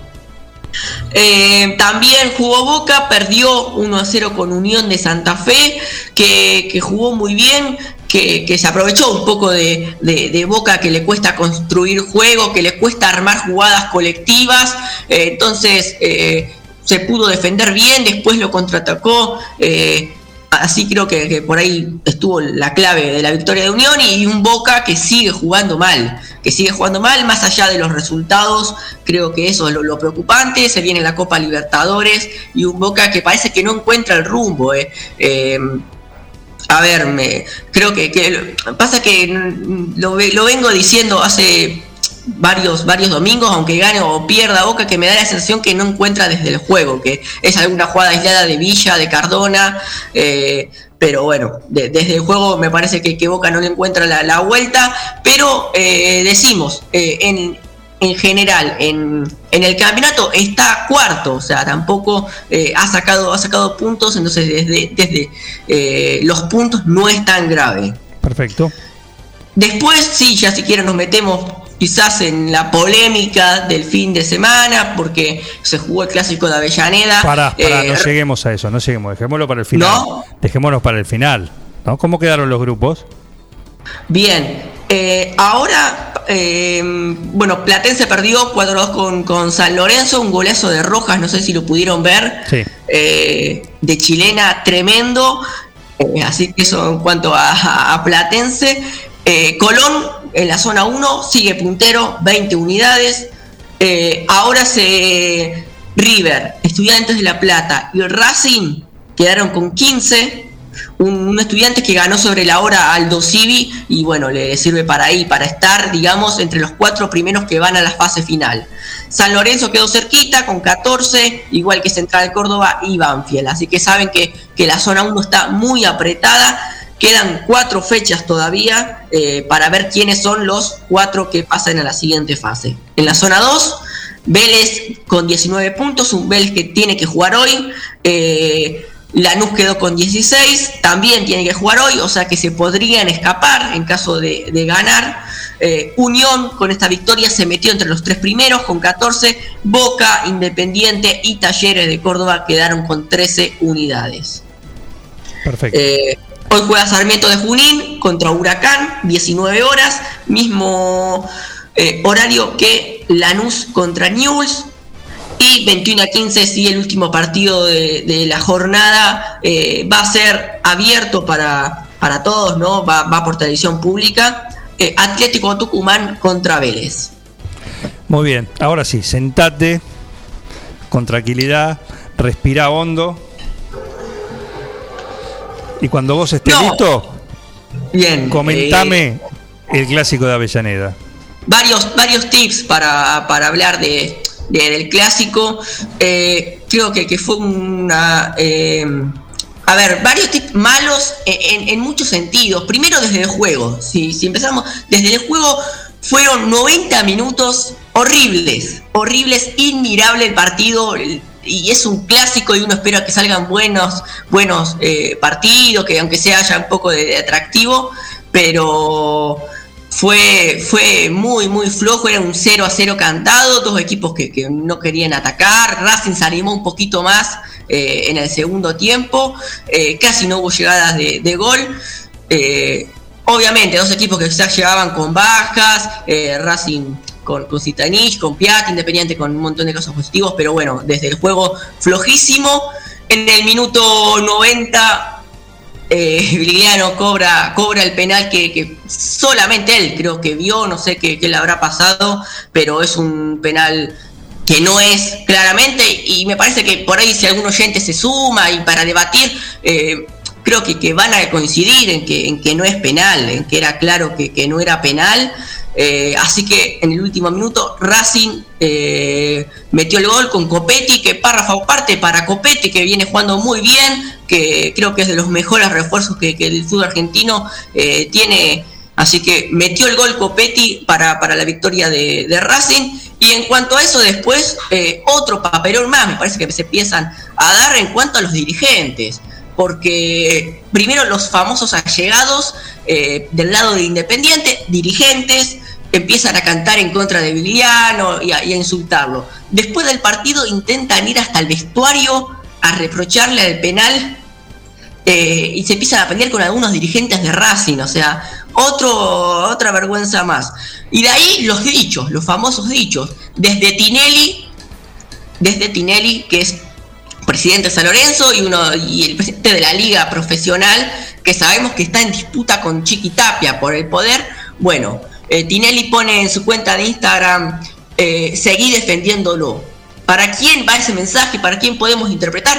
Para Hugo Moyano, que Hugo Moyano defienda a Chiquitapia. Bueno, ese es el mensaje que le tiró eh, Tinelli. Penalazo. Después, Penalazo, coma. Le cruzó el brazo arriba. No, bueno, para mí no, no es penal porque el jugador de Racing se le tira, busca el contacto, se le tira encima al Independiente. Para mí no, no, no es penal. Claramente. Bueno, eh, Eh, este es el señor Germán Brena, ¿no? Bueno, eh, raro, raro de, de Germán. Eh, así que eso en cuanto a los dirigentes, después eh, me parece que se le está dando una importancia desmedida a estos asuntos, ¿no? ¿Por qué? Eh, porque Tapia cobró el, penal. El penal de Racing lo cobró Tapia. A Independiente lo perjudican en AFA. Y me parece que no, es un error arbitral. Simplemente llevarlo a otra dimensión me parece que ya es exagerado y le da un protagonismo a los dirigentes. ¿Por qué? Porque el dirigente se siente importante, dice yo tengo que ir a la AFA a reclamar por, por mi club y a que me beneficie. Porque aparte eh, es eso, el dirigente del fútbol argentino no quiere que, que haya justicia, quiere que el árbitro lo beneficie a su club. Entonces me parece que, que darles importancia, como dijo Pablo Moyano, de, de que hay una AFA macrista y que mientras esté Tapia en AFA eh, no Independiente no va a salir campeón, me parece que ya es desmedido. Así que eso, mi análisis en cuanto al clásico de, de Avellaneda. Se suma Darío Redigonda, presidente de la Peña Pincharrata. ¿Cómo andás, Darío? No fue penal y no pareció penal el de Racing. ¿Sí? O sea, no fue penal y no pareció penal. Realmente no se entiende que el Pito haya cobrado eso. Vigliano se dio cuenta que no fue penal. La cara lo vendió. Gracias, Darío Redigonda. Y de Sogo dice, la verdad, lo más acertado. Para eso está el bar. Claro, sí. Eh, Para caso como él. Sí, el, el VAR bien usado, ¿no? Como, como siempre que sabemos que hay polémica, pero el VAR está para, para chequear una falta así, que claramente si iban al VAR eh, no era penal. Pero bueno, eh, por eso también, también está. Y, y creo que es una herramienta eh, favorable para el fútbol, más allá de, de- de que muchas veces se usa mal, eh, es una herramienta que, que hay que usar, pero bueno, eh, veremos cuándo se implementa en el fútbol argentino. Perfecto, perfecto. La opinión del árbitro, pregunta de Sogos, pero más o menos está claro. Sí, eh, O se yo- equivocó yo de los árbitros no opino. No, no, se equivocó groseramente. Saben que yo no suelo hablar mucho de, de los errores arbitrales, pero justo es un clásico, es la última jugada del partido, no había pasado mucho, eh, era, ahí era 0 a 0, entonces por ahí eh, hay que remarcarlo un poquito más. Pero bueno, me parece que también no solo hay que caerle al árbitro, sino también, como dije, al flojo papel de Independiente que viene mostrando, a los dirigentes también de, de todos los, clubes. Eh, me parece que hay, que hay varios tips para, para analizar. Perfecto. Eh, después hacemos segundo tiempo, ¿qué te parece? Por supuesto, con, con más, eh, con otros deportes, con otras ligas de fútbol también, porque tenemos que hablar de Marcelo, ¿cómo no vamos a hablar de Marcelo? ¿Cómo no? Del Inter, eh, del Clásico de España. Lo vi también. Lo vi, me hiciste Bien, acordar, lo vi, bien. lo vi, lo vi. Tuvo un fin de semana ya que salió. Sí, eh, estuvo interesante. Interesante por el por el estadio también. Sí. No, no, en serio, en serio, se jugó un clásico. Es digamos como si se jugase el no sé, el superclásico del River Boca en el River Camp, por ejemplo, Claro. ahí en Ezeiza o en el, el predio auxiliar de Boca. Es así. Claro, Se jugó en, en el el, estadio eh, Alfredo Di. Stéfano. Alfredo Di Stéfano, Eh, eh, sí. Porque el Bernabéu está en, en reparación, sí, en, en modificaciones, entre otras cosas. Así que un partido tan importante, eh, por supuesto sin público. Pero bueno, interesante para, para verlo de distintos puntos de vista, ¿sí? complementando lo, lo tuyo, lo del análisis que vas a hacer. Pero Por todo supuesto. eso en un rato, ¿sí? Así es, así Genial, es. genial, Martín París. Muchísimas gracias. ¿eh? Por favor. Anda hasta la panadería y volvé. Martín Parise, en vivo y en directo. Hoy desde La Plata, pero cada día trayéndonos la información del deporte. Disfrutó, yo lo hice el fin de semana, vengo a también porque como lo que llovió el sábado, estaba para ver deporte lo que fuese. No podía parar. No, y el doctor está lindo ahí, prendido, ¿eh? acompañándote frente a la pantalla, disfrutando de un lindo espectáculo deportivo, haciendo como, desde, como lo hace desde hace ya más de 50 años, ¿sí? De cada momento de tu vida, algo inolvidable.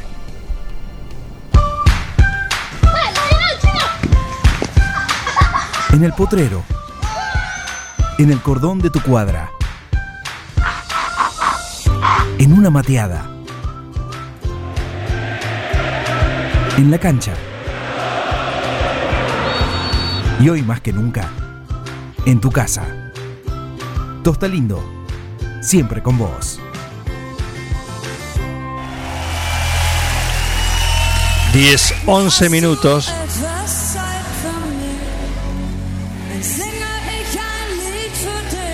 Nena. 61 años tiene nena. Ahí está. Y sigue en el Le clásico. quedó el nombre. ¿Eh? Le quedó el nombre. Le quedó el- Está hecha una nena. Una piba. Una piba. Y tiene su clásico. En esta versión en vivo de hace un par de años. 2018. Prepandemia. ¿Mm? Y suena así.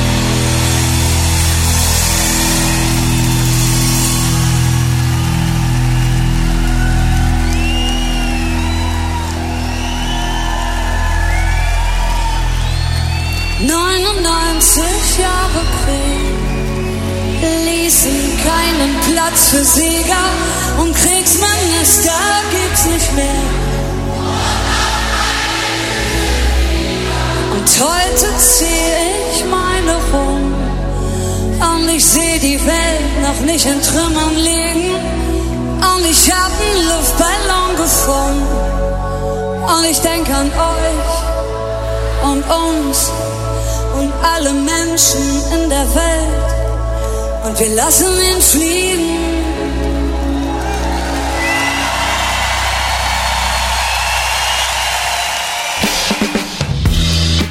Soy Eduardo Cubino, médico veterinario, y te invito a escuchar mi columna semanal sobre salud animal todos los lunes, acá, en Un Plan Perfecto. Un equipo, todos los temas. Un plan perfecto. Una banda de radio.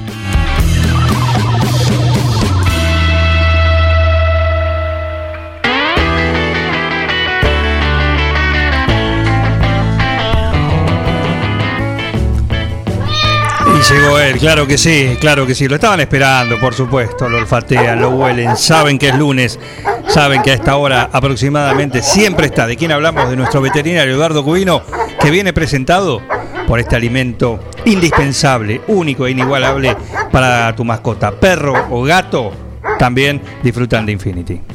Reinaldo, Atahualpa, Fernando VII, mm, no. Ringo, estuviste más tiempo eligiéndole el nombre a él que a tu primer hijo. Tu perro no es un perro. Tu perro es familia. Por eso dale nutrición premium. Infinity está hecho con los mejores ingredientes para que siempre lo veas sano, vital y re lindo. Infinity. Nutrición premium para tu mascota. No, bueno, mejor vamos con manchitas. Doctor Cubino, ¿qué tal? Buen día. Buen día Juan, buen día para vos, Miguel y toda la audiencia de Un Plan Perfecto. Eh, bien, todo bien.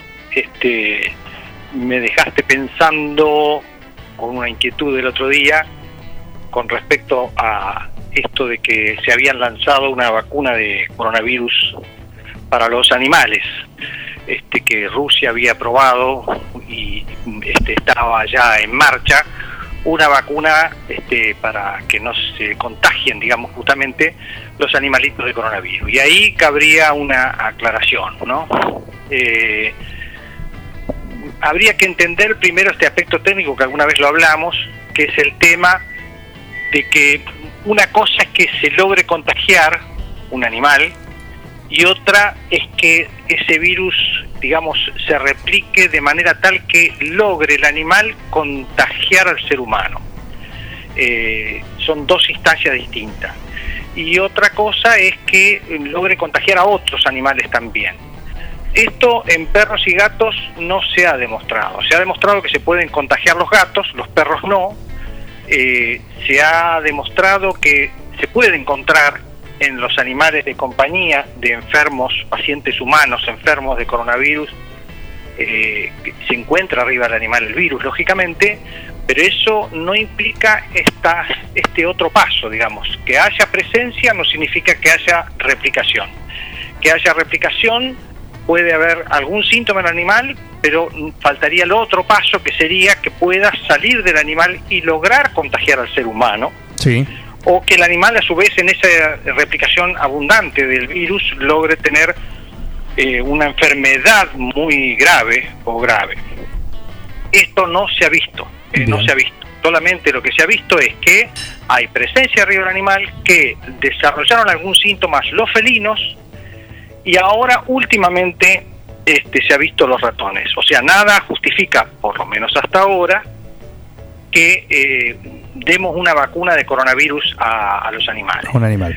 Cabe aclarar también y recordar que ya hay una vacuna para los perros de coronavirus, pero que no es el COVID-19, es otro coronavirus. Los coronavirus es una especie de virus muy abundante en la naturaleza, eh, y hay un coronavirus de los perros que le produce un síntoma gastrointestinal, diarreas, vómitos, fiebre, este, que para eso ya hay una vacuna. Por lo tanto, esta, esta noticia, digamos, que generaron de los rusos, me parece, creo que por lo menos este, una oportunista, una cuestión más comercial que de necesidad este, de salud de animal. Eh, o sea, por ahora no. ¿Y por qué hago tanto hincapié sobre el por ahora? porque también tenemos que recordar que este virus, el coronavirus, tiene una característica que puede mutar, no es de los que más mutan, pero muta muchísimo. Uno de los trabajos que se conoció hace poco es que, por ejemplo, que se vio en Manaos, ¿no? Este, estudiando la, la- la velocidad con que muta, se vio que si uno lo deja al virus y encuentra humanos para replicarse, ¿no? Replicarse y replicarse y contagiar y contagiar y a su vez circular comunitariamente y circular en abundancia, como está pasando ahora, abundantes contagios, necesita, según este trabajo, no más de 80, a lo sumo 90 días para cambiar lo suficiente como para que ninguna vacuna haga efecto. ¿no? Entonces, este, esto hay que tenerlo en cuenta. Eso es- este estudio es para tenerlo en cuenta. Tal vez se necesiten más estudios porque ahora es, este, es una guerra de trabajo científico, pareciera, Claro. pero eh, digamos que el virus muta seguro y la prueba la tenemos con que ya hay cepas que eh, hay vacunas que no funcionan, ¿no? Y que son muy agresivas y que, por ejemplo, ha dado que en este momento en ciertos países en los internados por coronavirus son en mayor proporción, en mayor cantidad, adultos jóvenes, no adultos más veteranos, de mayor edad. Eh, así que, evidentemente, el virus tiene mucha capacidad de cambio, que esto lo hablamos desde un principio, ¿no? ¿Cierto? Esta, esta capacidad de mutación, que es medible, que es medible, eh, que se supo desde un principio, iba a ser que en el futuro las vacunas se tengan que hacer con las cepas que actúan en el país, digamos, ¿no? Como ciertas Claro. vacunas. O sea, no me sirve de nada vacunar contra el virus que está en este momento en Estados Unidos si yo acá tengo otra cepa. Pero digamos, eh, esto implica que en algún momento, como ahora se descubrió que el virus puede contagiar a ratones, eh, no, no nos extrañemos de que si dejamos circular al virus, si lo dejamos circular, dando lugar a que contagie y contagie, el día de mañana pueda eh, contagiar o a un perro o a un gato o a otro animalito. Y también, claro. Eh, eso es, es, es importante saberlo, por eso es importante también hacer hincapié en los que nos están pidiendo casi desesperadamente las autoridades de que nos cuidemos y que cuidemos a los demás. Entre ese cuidar a los demás sería también tratar de que el virus no se replique, no importa que ah, este, hay un 80% que lo pasa en forma asintomática o muy leve. El tema es frenarlo este virus para que no logre mutar, porque puede mutar en una forma más grave aún de las que conocemos. Este, así que bueno, mucho aprovechamos este espacio también para hacer este llamado que, que tanto hacen las autoridades que ven que ya hay este, sectores que tienen ocupado las unidades de terapia intensiva, ocupado en su totalidad, ¿no? Más del 90%. Sí, una diferencia Eh, a- en relación al año pasado. Ya de entrada, Exacto. a la hora de arrancar, ¿no? A la hora de arrancar. Exacto, exacto. A la hora de arrancar no teníamos ocupación, ahora a la hora de arrancar con estas mutaciones ya estamos en la, por ejemplo, en las UTI de clínicas privadas, estamos arriba del 90 y pico por ciento. Y el fin de Eh, semana eh, vi un, un colega que es médico, un, un- amigo, y veía unos números de sanatorios de la capital federal, ¿no? Británico, también de alemán, italiano, Los Arcos, Mater Dei, Trinidad de Palermo, Instituto del Diagnóstico, Mitre, Dupuy, Tren, Semic y Güemes. Ajá, tremendo. El más bajo tiene 95% de, de Claro, ocupación de claro. terapia intensiva, el más bajo ¿eh? de todos esos. Todo lo demás, Sí, eh, 100 lo yo máximo, dije- 95 lo, lo menos. yo dije este más del 90% para ser cauto, pero yo sabía que en algunos lugares ya prácticamente no, no tienen lugar, este, no tienen camas UTI. Eh, y esto, digamos, recién está empezando. Y este, así que bueno, eh, es cierto también que las autoridades apelan a que la gente se haga cargo y no el gobierno en poner límites. Este, no, el gobierno no quiere salir a decir, señor, póngase el barbijo correctamente, señor, este, mantenga la distancia. Eh, eso se ve que eh, los gobiernos todos no quieren ponerse en ese lugar, porque aparentemente es antipático, pero y, y apelan solo al cuidado de la gente, que uno se cuide. Pero bueno, más allá de esta actitud este, rara eh, o cuestionable, eh, nos tenemos que cuidar, porque este virus está demostrando es que es peligroso, más peligroso de lo que pensamos. Así es. Este, por otra parte, eh, aprovecho el espacio para comentar que, digamos, este, en la revista The Lancet, que fue la que publicó en su momento los resultados de la fase 3 de la Sputnik, de la vacuna, eh, ayer eh, se conoció la noticia de que publicó también The Lancet los resultados favorables del suero hiperinmune equino, lo cual le da un respaldo al suero hiperinmune equino argentino. Eh, con, con las cifras, con algunas cifras que todavía por supuesto faltan estudios, pero bueno, con algunas cifras como reducción en la mortalidad del 44%, eh, reducción de la terapia en terapia intensiva de 29%, un 33% de disminución de la asistencia respiratoria mecánica, comparado frente al placebo, al que no recibió, ¿no? o al que recibió una cosa que no es el suero hiperinmune. Así que bueno, es un orgullo argentino eh, que ya haya sido publicado, es el primer suero hiperinmune este, publicado en The Lancet, lo cual le da un respaldo importante y junto con eso, digamos, por ejemplo, en Brasil están eh, haciendo un esfuerzo económico y científico muy grande para tratar de producir ellos ahora el suero hiperinmune equino, dado la dificultad que tienen todos los gobiernos en conseguir vacunas. Vacunas. Este, Eh, sería bueno que cuentes o que expliques ¿sí? el, en para qué momento ¿sí? se, se sugiere o se está estudiando el uso de este eh, suero eh, equino, hiperinmune. hiperinmune equino. Sí, eso es importante. Eso es importante porque salió todo una comunica- un comunicado, incluso de los médicos de terapia intensiva, cuestionando. Este, y, y la tuvo que salir Inmunova y vio los laboratorios que elaboraron el, este, este suero, este, aclarando que este suero hiperinmune, y puedo aprovecho para decir todos los supuestos tratamientos que se han inventado o desarrollado o descubierto o observado son para aplicar dentro de los primeros 10 o 11 días de comenzado los síntomas. Eh, este estudio de Lancet, por ejemplo, incluye los internados en terapia intensiva grave, Eh, pero el laboratorio eh, que elabora el suero hiperinmune hace hincapié que esto se tiene que aplicar, que son dos aplicaciones con una distancia entre una y otra de dos días, tiene que ser, está indicado para hacerlo en los primeros 11 días de empezados los síntomas. Después de esos 11 días, eh, prácticamente no tiene resultado, reduce, pero muy poco, por eso los eh, este, médicos de terapia intensiva han cuestionado, pero claro, por esta mala interpretación. Lo mismo, lo mismo se dice para otros este, estudios que se han hecho, por ejemplo, para el caso de la ivermectina o la vitamina D, este, son, son para cuan- darlo, digamos, en los primeros 10, 11 días. Después, ya el- el- lo que el, el cuerpo afectado por COVID, eh, lo que menos tiene problema es con el virus.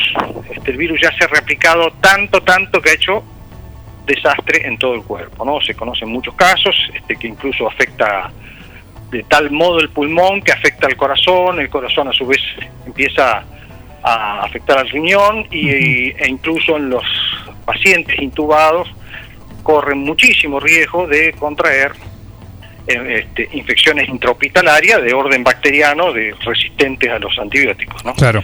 Este, por eso es importante esto atacarlo de entrada. El, el único gobierno o entidad pública que ha aplicado masivamente, por así decirlo, de alguna manera ha tomado la decisión de aplicarlo, es el gobierno de Corrientes que ha comprado este, 2.500 dosis de este suero hiperinmune y esperemos que sean otros también que, que por lo menos hagan el intento, ¿no? Dado la dificultad que tenemos de, de conseguir vacunas. Este, y, y ojalá lo puedan este, a ver, facilitar la llegada al público en general.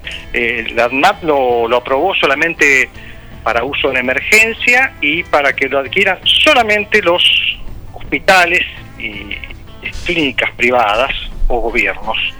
Este, pero bueno, dada esta publicación en Lancet que da un respaldo bastante importante, tal vez eh, tengamos acceso este, a otro a otro este método como este que ya tiene este respaldo, ¿no? Como para ayudar un poco, dada la dificultad de las vacunas. Sí, no se habla tampoco de esto en, en su uso preventivo. No es eh, preventivo no tiene mucho sentido porque los este, los anticuerpos que aporta es inmunidad pasiva esto es lo mismo que el suero de pacientes curados. Bien. con la diferencia que el, el- el suero hiperinmune este, es 50 veces más potente. No tiene sentido darlo antes porque el anticuerpo dura un tiempito en el cuerpo. Entonces yo me le- le- le- se le este, inyecta a un paciente este, estos anticuerpos en la inmunidad pasiva y dura un tiempito, después ya está. Este, no, no me acuerdo ahora cuántos días que dura, pero no es como es una cosa que se da en una inmunidad pasiva, es, es para el momento, para que se, ataque en el momento al virus. Si uno no tiene el virus no tiene ningún sentido porque no queda depositado. Distinto la inmunidad activa como la vacuna, que bueno, entonces sí, eso genera que nosotros que nuestro cuerpo genere esos anticuerpos per se y duran, y duran mucho tiempo. El, el anticuerpo de- logrado por inmunidad activa puede durar bastante tiempo. De dicho sea de paso, no se sabe cuánto tiempo dura este, la inmunidad, estos anticuerpos eh, producto de las vacunas, porque no tuvimos tiempo de observar. Ah, Este, se habla de un año, pero se habla. No, no, la vacuna no tiene un año de uso todavía. Eduardo, vos es que. ¿Qué tal? Te saludo de paso, Miguel. ¿Cómo te va? ¿Qué tal, Miguel? Eh, gente que lo ha tenido, ha tenido, ha cursado la enfermedad, se ha hecho anticuerpos y le va bajando. Arranca con 14, 15, 12, 3 y llega un momento que no tiene nada. Sí, sí, y eso, eso también ahí cabría aclarar un detalle técnico. Digamos, lo que se mide son las inmunoglobulinas G, que es la gamma globulina, ¿no? Tan conocida. Eh, ahora, hay otros, este, inmunoglobulina, la M, por ejemplo, y hay este, el recuerdo celular también, que no hace falta que tenga uno una gran dosis de anticuerpos, ya el organismo, eh, lo voy a decir un lenguaje coloquial, es como que ya tiene un recuerdo y tiene como una especie de molde, ya lo tiene, entonces en cuanto aparece el virus puede fabricarlo rápidamente, no necesita este 15, 20 días para fabricar este, una cantidad adecuada de anticuerpos. Rápidamente, en 48 horas, 72 horas, tiene una buena cantidad de, de producción de gamma globulina, porque está la M que se acuerda y también está el recuerdo este, celular, ¿no? de los linfocitos y otros mecanismos que tiene el organismo para acordarse del molde. Entonces lo fabrica rápidamente. Lógicamente sería lindo que estuviera el anticuerpo que durara eh, mucho tiempo. Sí, sí. Pero bueno, esta enfermedad ha demostrado que, este, aunque uno se haya enfermado, se puede volver a enfermar y gravemente. Y gravemente. O sea, este, incluso pacientes que han tenido una infección inicial eh, fuerte con internación, este, se han vuelto a enfermar y gravemente también. O sea, teóricamente cuando uno tiene una cantidad de anticuerpos, lo esperable es que se enferme eh, de menor eh, gravedad. Eso es lo esperable. Pero no está ocurriendo así en todos los casos. Así que hay que, por eso digo, hay que tener cuidado y seguramente esto implica que los cuidados que tenemos de distanciamiento, barbijo, eh, reuniones y todo esto, lamentablemente va a ser para mucho tiempo. Este, por lo menos hasta que reduzcamos. El virus va a caer cuando eh, no- pueda circular. Esa es la pregunta, ¿cómo, cómo terminaría el, el ciclo? Claro, cuando no pueda circular, Miguel, cuando no pueda circular, o sea, cuando el virus no encuentre sujetos donde replicarse. Porque se Eh, aísla, la- el que tiene la enfermedad, que cursa la enfermedad, se aísla, el otro está vacunado y no, no, no es receptor. Varios mecanismos, ¿no? digamos, el virus para no, no circular, para no replicarse, tenemos que estar mucha gente con buenas defensas. Mucha gente, mucha, mucha gente, más del 70%, 75% tal vez, más de lo que se esperaba en un principio, de, de una buena dosis de anticuerpos de manera tal que el virus no pueda replicarse. El virus cuando no se puede replicar, que eh, una persona se enfrenta con el virus y, y logró este, este, contrarrestarlo. Eh, va otro y también así, así, así, se termina la circulación comunitaria y el virus poco a poco se va apagando porque no encuentra dónde replicarse. Claro, Ahí recién va a verse el principio del final. El principio del final. Este, ahora no estamos en esa etapa porque hay gran circulación comunitaria. Hay un sector de la población que piensa que no pasa nada, que son la, parte más joven, y, y ahora se vio que no es así. La cepa de Manaus este, afecta más a los jóvenes que a los adultos mayores. Así que bueno, está en plena circulación, ¿no? Este, pero hasta que no hasta que no logremos esto de que el virus deje de encontrar gente donde replicarse, vamos a tener que seguir cuidándonos. Este, no se puede hacer cálculos de hasta cuándo, pero podemos dar una cuestión de sentido común, digamos, si tengamos estos niveles de contagio y países como Chile que tienen buena cantidad de vacunación, siguen teniendo importantes contagios, bueno, el, el- el chiste este va a durar más de lo que pensamos y esperemos que en el interín, volviendo al, al inicio de la, de la charla, este, que no logre mutarse como para afectar a nuestros animales A también. ¿no? mascota, sí, sí, que recordamos Sí. que es el objeto de esta columna. aunque parezca, Sí. aunque parezca que no, pero aunque parezca que no, pero sí, este, lo- este, ojalá que no, no se modifique tanto, que quede solamente en esa anécdota de que en algunos felinos se han contagiado. Este, también podemos aprovechar, si me permitís, este, reiterar algunos conceptos, ¿cómo no? como por ejemplo el de la carga viral, ¿no es cierto? O sea que esto es importante, digamos, los felinos que se han contagiado, se demostró en algunos trabajos que se contagiaron porque se enfrentaron a una gran cantidad de virus. Y esto que parece una, una cosa este, sin importancia, tiene mucha importancia. No es lo mismo enfrentarse, voy a decir un número cualquiera, ¿no? No es lo mismo enfrentarse a dos o tres, cuatro virus que enfrentarse a dos o tres, cuatro millones de virus. Claro. Eh, a veces eso hace la diferencia que uno se contagie o no, o que se contagie gravemente o no.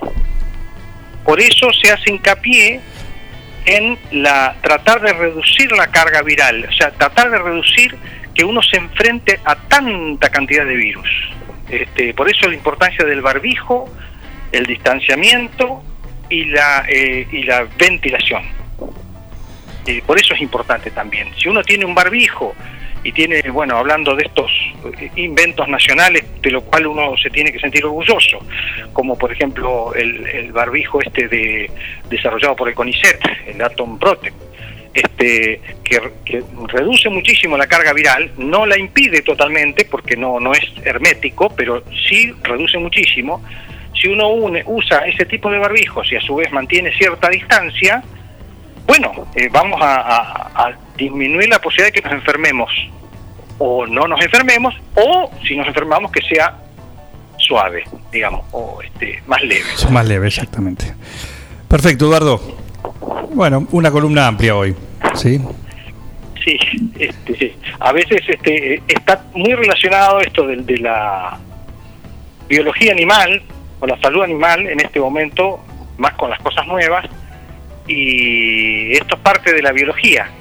Ya no solamente, no se puede dividir entre humana y animal porque es casi lo mismo, digamos. Este, si el virus muta muchísimo, mañana puede afectar, a este, como ahora en, un año ya empezó a afectar a ratones, en poco tiempo también puede afectar a otras especies. Y reitero la cifra de este estudio que es preocupante. El virus necesita replicarse a voluntad en buena cantidad, eh, solamente 80, 90 días para cambiar lo suficiente como para que no hagan efecto las vacunas, lo cual es este hay que estar alerta y, y- hacer hincapié en esto de que bueno no le demos lugar al, al virus este, por lo menos este, hasta frenar un poco la cosa, sí, no, no nos afecta más a nosotros y tampoco a los animalitos. Sería una desgracia de que este empiece a afectar a, a perros, gatos o, peor aún, vacas,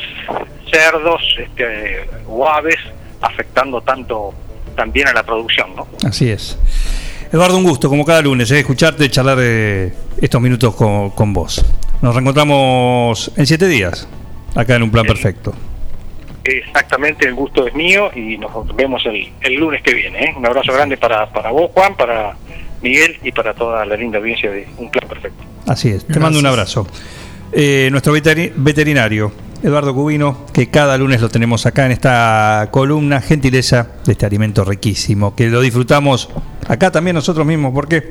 Porque está es apto para humanos también. Se lo robás a tu perrito, se llama Infinity, pedís así en tu veterinaria amiga. A ver, gordito, venga con mamuchi. Ay, te extraño un montón. Dale, vení. Tu novio está celoso porque le haces más mimos que a él. Lo que pasa es que tu gato no es un gato, tu gato es familia.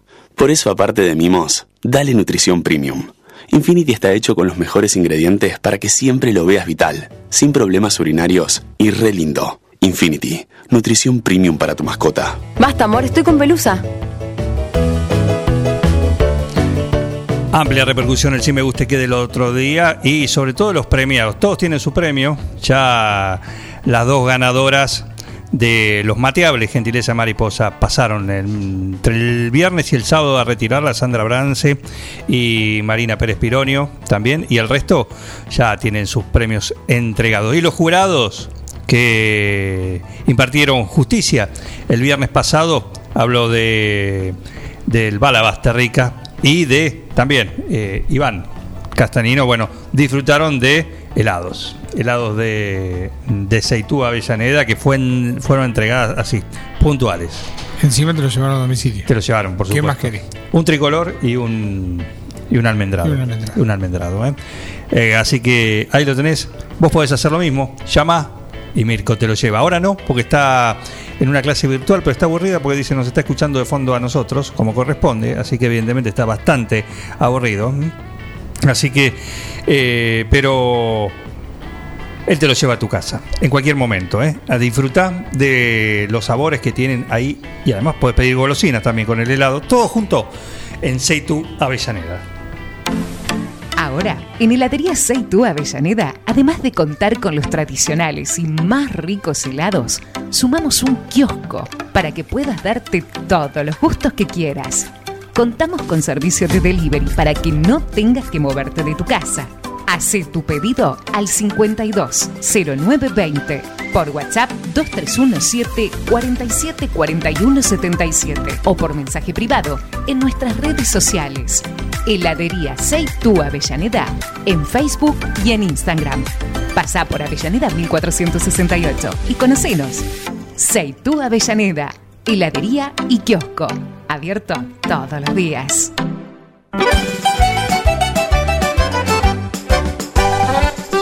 Andás saboreando lo que podés disfrutar hoy en las viandas que tiene el Cuoco. Nuestra, ¿Cuándo fue a desayunar Anita? Creo que fue el sábado. El sábado, claro, claro, claro. El bizcachazo. Eh, pero el sábado creo que, que está abierto. Cuoco, decime, ¿está abierto el sábado para desayunar? Mandó la foto como testimonio Sí. en la puerta de Cuco. A partir de las 8, no sé a qué hora habrá ido, por ahí fue a las 7 de la mañana y no. Claro. Ningún día de la semana. Pero si no, está de lunes. eh, ahora nos va a decir, ahora nos está hablando. ¿eh? Pero mientras te cuento, te cuento que hoy puedes disfrutar las viandas que tiene el cuoco. Mirá lo que es. Hoy tenés dos opciones: tallarines al huevo a la boloñesa o pechuga de pollo al verdeo con puré. Qué complicada me la hizo hoy. Hoy me puso en un apretete. Yo no. Yo elijo los tallarines de huevo. Ah, sí, sabes que sí. Yo me meto lo. Le hago el doble pedido. Sí, me lo guardo Te- para te la noche. guardas para la noche. Claro, vos podés hacer lo mismo, podés Son disfrutar. dos tallarines. lo que quieras. Viste que hay mucha gente que no quiere repetir el menú. Pero comían ayer. ¿Y qué, cuál es el problema? Y si es rico y tenés ganas, ¿cuál es el problema? Un amigo mío repetía el menú de por pereza mental. si es que comí ayer, bueno, ya está, hago lo mismo. Y bueno, sí, sí, sí. A veces es un trámite la comida, pero. Y lo que tenés, te sobró de anoche, comelo. Te sobró del mediodía, comelo también. No va a ser pobre y delicado. Eh, por supuesto. La peor combinación. Igual con el cuoco tenés opciones, porque estas son las viandas, así que te las llevan a tu casa, 520-911, ahí podés eh, llamar, si no en Facebook y en Instagram también, el cuoco gastronomía italiana. Recuerda, las opciones hoy son para hoy, tallarines al huevo a la boloñesa o pechuga de pollo al verdeo con puré. Y esta semana, a ver qué más nos, nos está mandando. De lunes a viernes. Anita, por favor, que hoy te vimos barrer la, la vereda temprano. Estaba enojada porque le habían puesto cosas en la vereda. Claro. Se tiró toda la calle. Todo. Esto no es mío y va a la calle. Ahí va. Ah, sí, no- Perfecto. Anotá, Anita, para vos. Para ir a desayunar, que te ganaste el desayuno del cuoco. Bueno, de lunes a viernes de 8 a 14.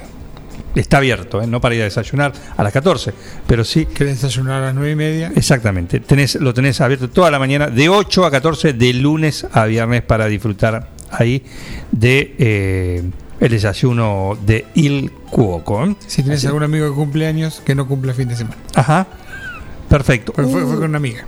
Bueno, fue con. Terminaron en otro lado, pero bueno. Fue con Eh, Patri. Hubo, de- fu- hubo que desayunar y desayunar se hacía. Pero ahora lo puedes hacer de lunes a viernes también en el Cuoco. El resto del día ya sabés que podés disfrutar los sabores del mundo ahí, en un solo lugar, en el Cuoco. Tratoría, restaurante y también cafetería. Il Cuoco, Trattoria y Restaurante. Especialidad en gastronomía italiana. Pastas 100% caseras, cocina al disco, platos típicos y postres artesanales. Il Cuoco, Trattoria y Restaurante. Cavalari 1124. Reservas al 520-911. Comidas para llevar. Il Cuoco, Trattoria y Restaurante.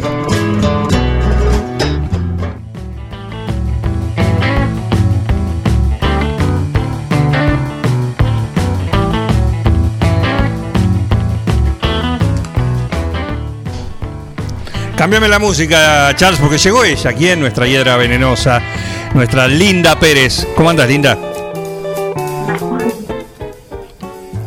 ¿Todo bien? Muy bien, ¿vos? Bien, todo tranquilo por suerte. Acá disfrutando de, del día. Día. Fresco, pero no, un día lindo. Perfecto. ¿Qué tenemos para hoy? ¿De qué nos vas a charlar? Eh, bueno, un tema que es fundamental en verdad que por ahí ya lo he dicho en otras ocasiones, eh, pero por ahí estoy notando que muchas personas en otoño eh, aprovechan para colocar nuevas eh, nuevos ejemplares, ¿no? Eh, ver también por ahí hacer una plantación de un cerco y, y veo, eh, no sé, por ahí son barrios que se están haciendo bastante nuevos, eh, eh, donde, bueno, eh, uno ve lo que, lo que pusieron, a qué distancia. Y bueno, yo sé que muchos lo hacen porque les gusta, hacer- hacerlo uno mismo, eh, otros por una cuestión económica. Eh, entonces, bueno, una recomendación de paisajista amiga sería que, eh, si bien por ahí, ¿qué especie poner? Eh, no le suelen errar justamente porque por ahí van viendo lo de otras eh, eh, quintas que tienen más años, ¿no? Entonces son especies que ven que están bien, que crecieron fuertes, sanas. Entonces por lo general van y piden esas mismas especies. Eh, lo que sí es un error muy, muy común eh, es el tema de calcular la cantidad de especies que uno necesita, porque por ahí con el afán de eh, crear privacidad de una manera rápida, colocan arbustos eh, muy cerquita y a veces también muy cerquita del arbusto del vecino. Y ahí se arma la podrida. Y se arma la podrida, pero no con el vecino, sino con el... eh, yo lo he visto eh, en quintas de, de amigos, de familiares, donde por ahí el vecino pone arbustos, el de, el de al lado también, Eh, ¿Y qué pasa? Cuando esos arbustos alcanzan su tamaño final, se hace una mezcla impresionante que no- uno no sabe directamente ni cómo mantener ese, ese cerco. Eh, entonces es muy importante saber el tamaño final que va a adquirir esa especie eh, en 3-4 años. Mal- Más te diría tirando a 4 o 5 años que a 3, pero bueno, eh, hay especies de rápido crecimiento que a los 3 años ya lo notas. Claro. Eh, por ejemplo, hay una especie muy común que se utiliza para cerco que es la fotinia, eh, porque es de rápido crecimiento, tolera las podas, pero es un arbusto que alcanza 3 metros de diámetro. Epa. Por 3 metros, y si queremos un poquito más de altura, porque también los he visto puestos y los guían tipo arbolitos acá en las veredas, Sí. eh, así que imagínense que no es un arbustito, es los arbustos de primera magnitud, Claro. que está bien utilizado para cerco, porque cumple con todos los requisitos que nosotros necesitamos, acá no- eh, o sea, algunos generales y otros específicos para el 9 de julio, como es la tolerancia ¿no? a, a los vientos y a las heladas, y otros requisitos generales, como puede ser, por ejemplo, que no pierda las hojas en invierno, que sea de rápido crecimiento, porque uno busca de manera rápida eh, empezar a cubrir y a crear un, un microclima dentro del terreno para luego poder poner especies por ahí que son un poquito más sensibles. Pero es un, un error muy, muy común poner, por ejemplo, arbustos a un metro de distancia. Y yo te diría que prácticamente ningún arbusto, y menos los que van en cerco, tienen un metro de diámetro. Entonces después nos la vamos a pasar probando. También se genera una competencia por la luz, por el espacio, se empiezan a deformar. Por ahí alguna especie le gana más a la otra eh, y la termina matando. Yo también eh, eh, la aclaración la quiero hacer, eh, primero porque me encanta enseñar y segundo también porque hoy eh, es toda una inversión hacer un cerco vivo. Entonces, si nosotros tenemos en cuenta ese tamaño final y calculamos bien las cantidades, seguramente vamos a estar ahorrando bastante cantidad de arbustos. También lo he visto que ha pasado, por ejemplo, con senderos que han creado con árboles. Eh, senderos en las entradas eh, o árboles incluso que ponen del lado de afuera de- del terreno, que serían como los árboles de vereda. Eh, también, a veces los ponen cada tres metros. Y pensemos que algunos árboles llegan a 6, 7 metros de diámetro. Entonces, todas esas cuestiones realmente son muy, muy importantes eh, a la hora de plantar. O sea, es fundamental saber qué especie vamos a plantar, si, si funciona bien acá el 9 de julio, la tasa de crecimiento, porque para un cerco o para el árbol de sombra es importante tenerlo en cuenta. No es lo mismo que sea un árbol decorativo, que por ahí nos damos el lujo de esperarlo un poquito más, a que sea un árbol que necesitemos que nos genere eh, sombra rápidamente. Eh, y también es fundamental, pero realmente, y lo recalco porque lo veo que es un error muy, muy común, eh, calculable bien la distancia de plantación. Yo te diría que como regla muy, muy general, eh, es cada un metro y medio, un metro sesenta. Para los arbustos medios básicos. Sí. Ya si nos vamos a arbustos bastante más grandes, eh, como laurentinos, fotinias, maloleucas, eh, y ya podés irte a 1,80 o 2 metros. O sea que uno, viste, cuando lo ve presentado dice, ay no, lo que me va a tardar en cubrir. Pero créanme que a los 3, 4 años me van a dar la razón. Y aunque parece que 3, 4 años es mucho, eh, realmente se termina pasando rápido. Sobre todo si el cerco vivo lo comienzan a hacer eh, en paralelo a la construcción de la casa. O incluso a veces lo- es lo primero que hacen y luego se realiza la casa. Sí. Tengo una consulta sí, acá de un oyente. sí. Dice, ¿qué especie se coloca en las veredas? ¿Qué especies se colocan en las veredas? Bueno, Porque dice, eh, ya está muy grande y me levanta y me levanta la vereda. Dice, lamentablemente la tengo que sacar. Es un fresno dorado áureo de aproximadamente 15 años. Gracias, Linda, No, te escucho el atentamente. fresno, el fresno dorado por lo general acá, eh, los que he visto son bastante chiquitos, pero es verdad que hay algunos ejemplares ya bastante grandes. No suele ser un árbol que levante mucho la vereda. Hay que también ver qué tipo de vereda, porque las veredas que son muy viejas por ahí no tenían ni siquiera realizado un, buen contrapiso, una buena base como para que se entienda.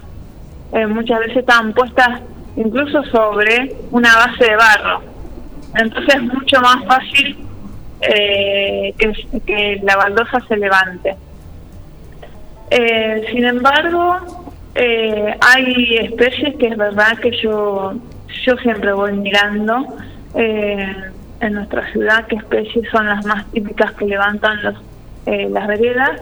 Una es el liquiámbar, otra que es- me encanta porque es nativa, pero bueno, para vereda no les recomiendo, es el lapacho, sobre todo el rosado, que es más grande. El tilo también, el famoso tilo también levanta veredas. Eh, por eso muchas veces nos vamos a árboles que no sean de primera magnitud, esos son los que eh, en la naturaleza superan los 15 metros de, de altura. Imagínate que un árbol de esa magnitud en una vereda eh, y se va a complicar. Cuando tengan 15, 20 años, como por ahí este fresno, el fresno en verdad es de segunda magnitud. Son los que llegan a 15 metros. Eh, por ahí los primeros años no nos generan ningún problema, pero eh, con el tiempo eh, sí, eh, las raíces crecen a medida que va creciendo el árbol, la copa, y puede llegar a levantar veredas. Eh, es un árbol recomendado para veredas. Eh, por ahí también a veces depende del tamaño de la plantera, ¿no? Yo lo, eso también lo he explicado muchas veces. Los árboles absorben el agua de lluvia y de riego, pero muchas veces nos olvidamos de que necesitan agua y sobreviven con el agua de lluvia, Claro. sobre todo ya cuando son grandes. Y hubo también una tendencia a achicar cada vez más la plantera. ¿Eso que significa? Que le achicamos la superficie de absorción eh, de agua para las raíces. Entonces como que las raíces, eh, en su naturaleza por sobrevivir, van a ir, van a tender a acumularse en ese sector de la plantera. Y entonces es muy probable que todo alrededor nos lo levante. Por eso ahora están recomendadas planteras de, dependiendo un poco de la baldosa que utilicemos, ¿no? Pero a veces es de un metro veinte por 80, o si podemos darnos el lujo de 1,20 por 1,20 sería ideal. Yo he visto acá en 9 de julio que han llegado a recubrir hasta casi el tronco con cemento. Y ahí, ¿de dónde obtiene la- el, árbol los primeros años el agua?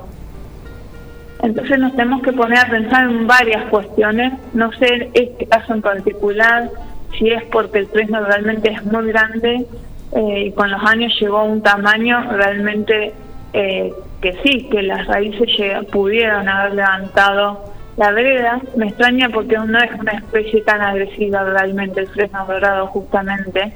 El fresno común puede ser, pero el fresno dorado está modificado genéticamente. Sí. Eh, por eso no es tan agresivo. De hecho, ahora se está usando otra variedad de fresno que también está modificado genéticamente, o sea, es, es como que se van creando híbridos, ¿no? No es que sean, eh, que es el fresno rojo. Eh, yo ese árbol lo vengo observando ya hace unos 8 o 10 años y por ahora nunca vi eh, una vereda levantada de, ese fresno. También hay otros métodos que ya también se están utilizando para prevenir que pase eso, como el encofrado. o, en- o el enterrar un tubo de PVC agujereado eh, en el extremo inferior y entonces uno empieza a regar por ese tubo de PVC y, y favorecemos que las raíces se vayan para abajo. Pero la verdad que es como un tema bastante también extenso y Sí. que, hay que habría que dedicarle bastante tiempo. eh, Tarea para el hogar. Tarea para el hogar, no se preocupe. Claro. Acá tenemos Sí, a la verdad, oyente. Sí. Sí, exactamente por eso la planté, porque sabía que era de crecimiento lento, me dijeron este, en el vivero, pero evidentemente este ha crecido mucho. Hay que, hay que ver si realmente es un fresno dorado. Eh, es muy fácil de distinguir porque tiene las ramas realmente bien amarillas y las yemas en invierno son bien negras. Porque por ahí sin querer eh, o en una confusión eh, se puso un fresno común, que el fresno común sí es mucho más agresivo en vereda. Habría que ver eh, por ahí por las redes que me pase una foto para poder asesorarla mejor. Pero sí es verdad, el, el fresno dorado es de muy lento crecimiento. Eh, pero bueno, ya tiene 15 años. O sea Exactamente. que tuvo tiempo para crecer también. Sí, sí. Y otro oyente, el señor Fernando Mato, sí, un gusto tenerlo también. Acá pregunta, buen día, si podamos la copa, ¿logramos frenar algo el crecimiento de la raíz? Un poco sí, un poco sí. Un poco sí. Porque ten- eh, hay que tener en cuenta que eh, el desarrollo radicular está estrechamente relacionado con el, el desarrollo de la parte aérea. O sea, porque el desarrollo radicular, todas esas raíces necesitan abastecer a la parte aérea. Cuanto más grande sea la parte aérea, más grande va a ser nuestra parte radicular. ¿sí? Igual hay especies que suelen tener eh, raíces más superficiales, que son las que suelen molestar en las veredas, y hay especies que ya por su naturaleza tienden a eh, bajar más en profundidad. Pero está estrechamente relacionado el tamaño de la copa con el tamaño de las raíces, sí, eso es verdad. Bien. Perfecto. Bueno, completito hoy, ¿eh? con mucha participación de los oyentes, así que son temas que evidentemente...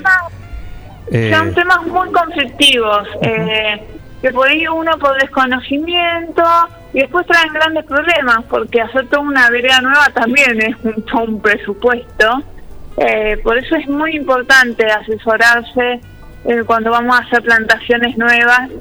A ver, cuando es una plantita, una herbácea, la que usamos para decorar un cantelito o el que está cerca de la pileta, más allá de que nos, después nos podamos ver que está un poco la flor o no, la herbácea eh, o los arbustos chiquititos no suelen traer muchos problemas. Pero ya cuando nos metemos con especies más grandes, tenemos que tener bien en cuenta qué especie estamos utilizando y a qué tamaño al final va a llegar como para realmente saber dónde ubicarla. Anita confirma que es ese, ¿eh? que es la que tal cual lo describiste. Es Eh, el fresno dorado. Exactamente, exactamente. Bueno, bueno, que me mande foto, Anita, Sí, eh, ah. porque sí, realmente eh, me extraña, porque, bueno, pero ya te digo, 15 años puede ser, porque es de la familia de los fresnos, y sí, el fresno levanta, eh, vereda. A mí es una especie que me gusta mucho, si bien es bastante, el común es bastante invasor, es uno de los que estamos, con los que estamos lidiando en la, en la isla, eh, pero tengo que admitir que me gusta el color otoñal, o sea, es una pena que sea tan invasor. Claro, exacto. Eh, pero hay un montón de especies eh, recomendadas y es más, de hay especies que son de tercera magnitud, que son los que en la naturaleza no superan los 10 metros de altura. Entonces, muchos de esos árboles se pueden usar tranquilamente en vereda, que es muy raro que nos vaya a levantar la, la vereda. Perfecto. Bueno, eh, gracias, Linda. ¿eh? No, de nada, Juan, les mando un beso a vos, al equipo y a todos tus oyentes como siempre. Perfecto, a ver si para que siguen entrando. Ah, otra pregunta. ¿Cómo está el fresno dorado? Eh? No para el fresno. ¿eh? No, no para, no para. Se puso de moda Sí. y hace 10, 15, sí puede ser ya 15 años. Hubo un furor del fresno dorado. Después se dejó de utilizar porque la gente se cansaba de que, que fuera de, crecimiento lento. Yo tengo dos fresnos dorados en mi vereda. ¿Quién lo dice esto? Sergio Olivardoni en Dudignac, desde hace dos años. Sí. Así que, mira, un tema lo anotamos, lo seguimos la próxima. ¿Qué te parece? Consulta. Eh, dale, el fresno dorado, en verdad en dos años no creo que le haya causado ningún problema. Yo pensé que me iba a decir no me creció nada, porque es la verdad, eh, el fresno dorado es muy lento, muy lento. Eh, por eso se dejó casi de utilizar acá en 9 de julio. Hay veces que también son modas, ¿viste? Pero por eso mismo, ahí Hermoso, eh, dice. sobre todo Elena. cuando es un eh, cuando es un árbol nuevo como una nueva tendencia y mejor preguntemos al que sabe a veces yo misma no lo sé pero tengo amigos que son viveristas que justamente trabajan en viveros productores y la tienen mucho más clara en, eh, en las características de cada híbrido y entonces puedo averiguar decirte este sí pero este no viste que son parecidos pero eh, por eh, justamente el híbrido que tienen, por cómo fueron manejados, eh, uno va a traer menos problemas que el otro. Perfecto, perfecto. Eh, todos coinciden en que es algo muy lindo. ¿Mm? El fresno dorado, Sí. eh, sí, a, a mí no me gusta. No, pero bueno, a mí no me gusta, pero pero justamente bueno, a porque no todos le, le gusta el dulce de leche. mirándolo, eh, claro, tal cual, sobre gustos. Eh, me pasaba mirando uno donde en un lugar donde trabajaba y era como que lo miraba y digo, este árbol no crece, este árbol no crece. Y me aburrió eso, pobrecito, pero nada. Eh, o sea, uno cuando va trabajando con plantas se da cuenta que en verdad todas son hermosas. Pero bueno, después nos traen, tienen sus sus contras según las necesidades que nosotros tengamos. Perfecto. Perfecto. eh. A ver, tenemos. otro- di- disculpa, eh, pero está como loca. Ah, Hoy, hoy, hoy el día los, los iluminó. No, está así. La verdad que este, la escuchamos a Anita, a ver qué dice. Linda, eh, yo lo planté, en mi casa tengo tres, pero la vere- a la vereda le dejé un gran espacio de tierra. Cuando acá en la galería pusimos tres, el que más creció fue el mío, el de que da enfrente a mi, a mi negocio. Los otros dos están normales, pero el mío se desarrolló mucho. Lo planté con mucho amor, eso sí, y Eso lo cuidé mucho. Qué grande que Eh, está. Es verdad que tiene razón Anita que ya sé cuál es el árbol que ella habla porque conozco muy bien la zona. Está acá enfrente. La claro. verdad, claro. Eh, lo mirábamos muchas veces desde la ventana de- del estudio. Eh, la verdad no, no había notado que había levantado la vereda. Voy a pasar y voy a mirarlo bien porque realmente eh, es una especie que no suele levantar la vereda. Hay que ver también, ya digo, por ahí es una vereda muy vieja y hay que ver cómo estaba hecha, sobre todo si no es una vereda céntrica. No sé si será eh, que después la levantaron y la volvieron a hacer o es, es la vereda original, que probablemente ese sea el problema. Perfecto. Gracias, Linda. No, de nada, un beso a todos. Un saludo. Nuestra hiedra venenosa, un lujo tenemos también, ¿sí? Eh, tenerla acá los lunes. Quizás los martes, depende cómo venga el horario, pero lunes o martes ella está acá con su columna como desde hace tantos años, eh, con esta columna dedicada al paisajismo, a cuidar nuestras especies, los jardines, el parque que tengas, si tenés la vereda, el balcón con las macetas, lo que sea, donde haya un pedacito de tierra, algo donde tengas una planta y tengas alguna duda, bueno, Linda Pérez Paisajismo, así la encontrás en las redes sociales. 1109, muy linda mañana tenemos. Hoy se ve muy bien el fresno áureo de nuestra vecina, de Anita, gracias por estar ahí. Sí, la vereda original Claro. y, mm, y no lo quiero sacar, la verdad no lo quiero sacar. Igual si lo sacaste vemos mucho mejor. ¿eh? Igual ahora se va a pelar Así que te vamos a ver, por lo menos hasta septiembre, más o menos, te vamos a ver. Es un lujo, Ana María Troya. ¿eh? Muchísimas gracias. Eh, vamos rápidamente, música, música y ya venimos. Después nos vamos al psicólogo. Sí, sí. Y viene el deporte también. Y, y hasta las 12 seguimos nosotros.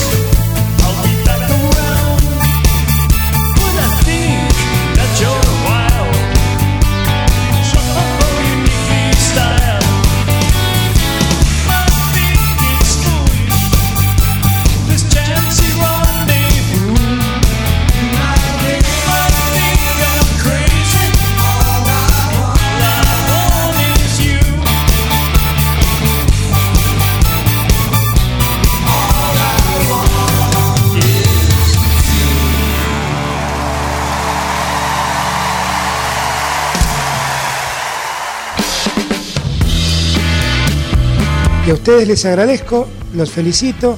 La verdad es que hacen mucho, no solamente informando bien, sino también divirtiendo a la gente. Un equipo, todos los temas. Estoy emocionado. Un plan perfecto. Una banda de radio. ¡No tienen vergüenza, ratero! En Mascheroni Computación, encontrás el mejor servicio para trabajar desde tu casa de forma segura y sin interrupciones, con Office 365. Damos soluciones de nube privada y nube pública, seguridad y filtrado de contenidos a través de routers UTM. Somos especialistas en routing y switching y VPN con acceso para token de seguridad. Además, lo que necesites en software, hardware, periféricos y mobiliario para computación. Y somos representantes exclusivos de Tango, el sistema de gestión número uno. Pasa por nuestro local en Cardenal Pironio 1278 y seguinos en redes sociales. Mascheroni Computación, tu referente en tecnología. Casillas Rurales Trigal, una empresa dedicada exclusivamente a la construcción de casillas rurales de alta gama y módulos habitacionales, apostando día a día por un sector exclusivo. Trigal Casillas, 9 de julio, Buenos Aires, Argentina. Ruta Nacional 5, kilómetro 262. Línea directa 23 17 53 25 02 o www.trigaycasillas.com.ar Mariposa, tienda de objetos. Si es original y diferente, lo encontrás en Mariposa, tienda de objetos. La Rioja 1230. Bosqueto encontrás todo lo que alguna vez soñaste tener en tu living o en tu dormitorio. Diseño, calidad y los mejores precios de fábrica en muebles, somier, sillones, respaldos, almohadas y almohadones. Crea tu espacio único. Pasa por Bosqueto, La Rioja 1557. Seguinos en redes sociales y en nuestra tienda online www.bosqueto.com.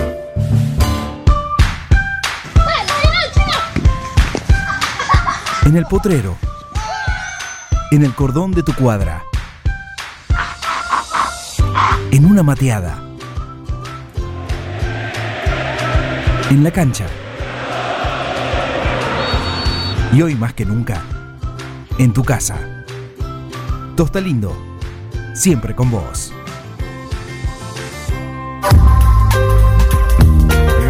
Doctor Cristian Lorenzoni, Estudio Jurídico Integral, Divorcios, Sucesiones, Laboral, Cuota Alimentaria, Contratos en General, Responsabilidad y Privacidad. Doctor Cristian Lorenzoni, celular 2317-620-617, mail cristianlorenzoni758 arroba gmail.com. Carga todos los productos. Cliquea en el carrito para pagar. Podés registrarte y crear una cuenta. O comprar sin registrarte. Es simple. Elegí un método de pago. Indicanos en un comentario el día y turno de entrega. El turno puede ser mediodía o tarde para recibir tu compra. Listo, tu pedido va a tu casa. Mercadoyaonline.com. Podés realizar tu pedido por WhatsApp o por teléfono. Lo pedís y lo llevamos a tu casa. Mercado Ya. Un supermercado a un clic de tus manos. Todo comenzó con una simple necesidad, a la que respondimos con mucha pasión, y nos llevó a crecer, a brindarnos cada día para darte siempre el agua más pura, para todos los momentos de tu vida, a llenar durante 30 años las expectativas de todos los nueve julienses. Agua Pava, 30 años llenos de calidad y pureza.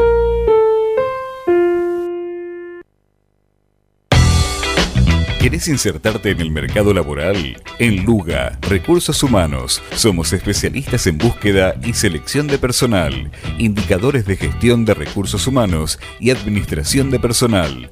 Visítanos en Salta 1338. Contactanos al teléfono 52 0982 o al correo electrónico lugarrhh@gmail.com. Luga, Recursos Humanos.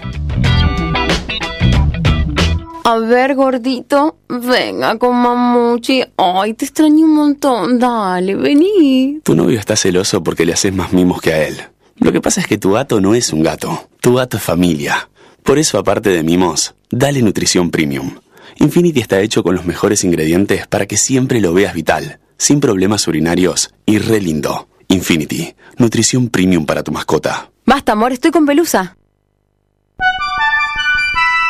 Mecano ganadero empezó siendo pionero en sistemas de manejo de ganado. Introdujo sus diseños de corrales de caño, hoy es líder absoluto del mercado. Desde su 9 de julio, con excelencia y calidad, llegó a cada rincón de este país Los campos suman mucho, su trabajo se levanta con orgullo. Mecano ganadero, negocio asegurado, sistema líder en manejo de ganado. Mecano Ganadero, sistema líder en el manejo de ganado.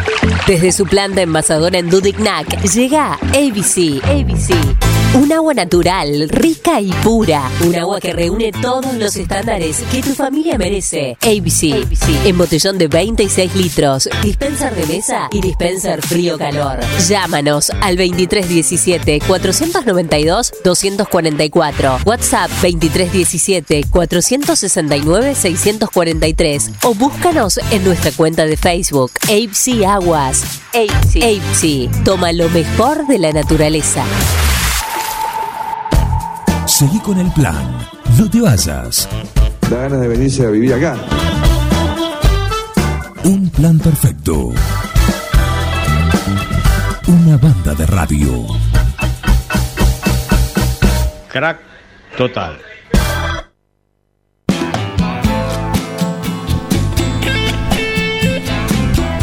11 y 20 seguimos acá en un plan perfecto. Muchísimas gracias a los que están ahí del otro lado ¿eh? y nos lo hacen saber a través de sus mensajes. Gracias. ¿eh? Saludamos a Quiroga, hoy no lo hicimos. Estamos ahí en vivo también, el 106.9, nuestra embajada, ahí con la embajadora aún sin cartera. Hablamos de Lali Alfaro. También estamos en Naón, en Dudignac, 96.9. Ya sabemos que estamos ahí firme porque tenemos a, a nuestro oyente fiel, a Sergio Olivardoni, prendido, ¿eh? prendido. Y le quiero mandar un gran saludo a Hernán Estefoni. Sí, ya falta poco. Vamos, vamos, grande T. Vamos con todo. ¿Mm? Así que un abrazo para él. Siempre me escuchás decir que podés pasar por Bosqueto. ¿Por qué? Porque vas a encontrar todo lo que alguna vez soñaste tener en tu living o en tu dormitorio. Pero, además, ¿qué? ¿Qué? Un buen sillón. ¿Un diván? Un diván. Un diván también lo encontrás. ¿Por qué? Porque ¿Hará falta el necesitas. diván? Te, te hace falta el diván. Es época de diván. Gastón Potrevica, buen día, ¿qué tal? Es época de diván, ¿no? Buen día, Juan.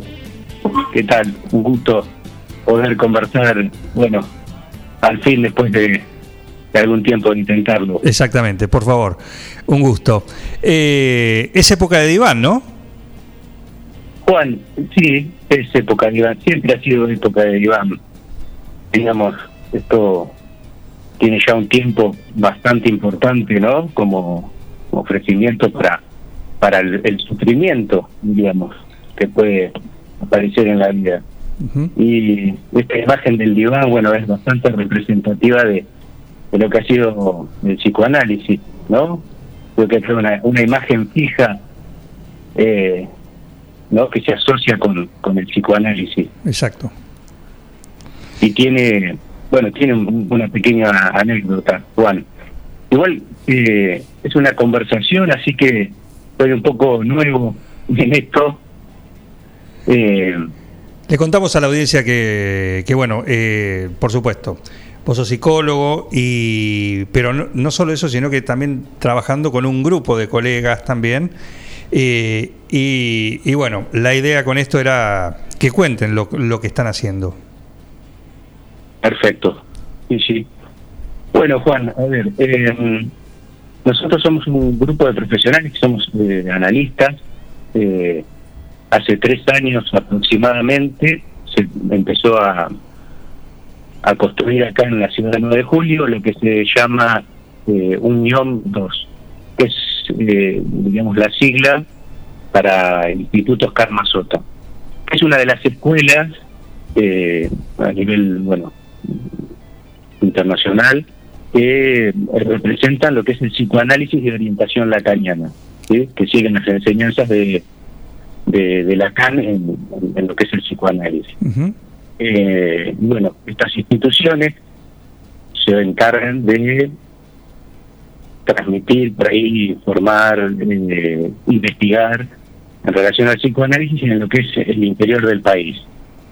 Y aproximadamente tres años que un grupo acá de la ciudad de 9 de julio, somos varios colegas, que nos eh, reunimos y bueno, eh, se presenta este proyecto y bueno, se constituye este grupo que en la actualidad es un grupo de información. De información. La idea es que termine convirtiéndose el 9 de julio en una sede oficial de lo que es el guion 2, el Instituto Oscar Mazota. Eh, actualmente, bueno, se está dictando un seminario anual que de formación teórica clínica que es lo que se viene haciendo desde el comienzo, ¿no? Cada, cada año eh, se presenta un, un seminario particular con eh, la idea esta de investigación, formación y transmisión. Como asimismo hay también eh, otros espacios dentro de la institución, que por ejemplo está el denominado arte y psicoanálisis, donde se hace bueno un, intercambio con, con, las artes en general eh, y el psicoanálisis, bueno, se han hecho presentaciones, eh, hace poco se presentó un- una, una pequeña obra de teatro vía streaming, llamó Laura a las nueve, que participaron una actriz eh, local, eh, que fue muy interesante, ¿no? Se, se puso al aire, se invitó a la comunidad y bueno, se hizo una conversación eh, sobre los efectos de, de- del arte en la, en la- en la subjetividad, ¿no? En la vida cotidiana, bueno, etcétera. Eh, también hay talleres de, de discusión clínica, de lectura de, de seminarios, ¿no? Eh, una biblioteca que se está constituyendo también. Y bueno, con los obstáculos actuales ¿no? de la pandemia. ¿Tienen Eh, sede ustedes acá? La sede, por el momento, es uno de los consultorios donde eh, atiende uno de, de nuestros colegas. La idea es, eh, en un futuro, si poder constituir una sede local, donde, bueno, podamos tener la biblioteca, el- la sala de exposición, pero es un proyecto, es un, es un, un trabajo en progreso, como se dice. Claro. Pero sí, sí, bueno, la idea es ¿Cuántos son ustedes? Actualmente somos 13 profesionales. Estamos participando de con diferentes tareas dentro del, del, del grupo. Bien. Eh, tareas no diferenciadas, como por ahí lo que es eh, la difusión del seminario, eh, a todo aquel colega o, o por ahí que le interese el psicoanálisis, puede ingresar en el Facebook que es eh, dos Grupo Información 9 de julio, donde ahí pueden obtener información más específica del seminario que se está haciendo este año, que ya se dictó la primera clase el sábado pasado. Ujú. Eh, ¿Cuántas vía son? Zoom. Se puede, di- me refiero a ese, uno puede entrar eh, o ya arrancó. Se- No, se, puede sumar? que- sí, sí, claro, claro. El seminario está organizado en clases eh, mensuales, hasta noviembre aproximadamente. Hay un seminario que diríamos que, que es anual, pero cualquier persona se puede sumar a, a la, a la clase. A ver, quiero aclarar algo. El seminario tiene lo que es por ahí una transmisión más clínica, más técnica, ¿no? Específica a la profesión pero bueno, eso no significa que no se pueda participar eh, aquel que tenga, ¿no? Por ejemplo, hay una persona que es, es abogado, eh, otra persona que es psicopedagoga y le interesa lo que es el psicoanálisis. Eh, hemos tenido personas, ¿no? De, ahí no están directamente vinculadas a, a- a lo que es eh, la práctica clínica, la práctica teórica del psicoanálisis, pero eh, se, se interesan por el psicoanálisis y participan en el, seminario. Estamos hablando con Gastón Potrevica, acá en un plan perfecto.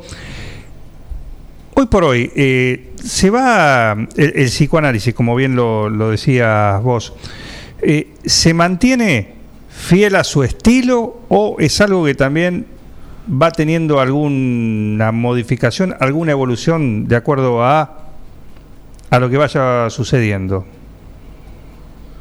Juan, es, es muy interesante tu pregunta. Eh, había una, una frase que, que solía repetir Lacan, que es el psicoanalista, la psicoanalista, tiene que estar a la altura de su época, ¿no? Él lo decía de esta manera me- literal, más que metafórica. Sí.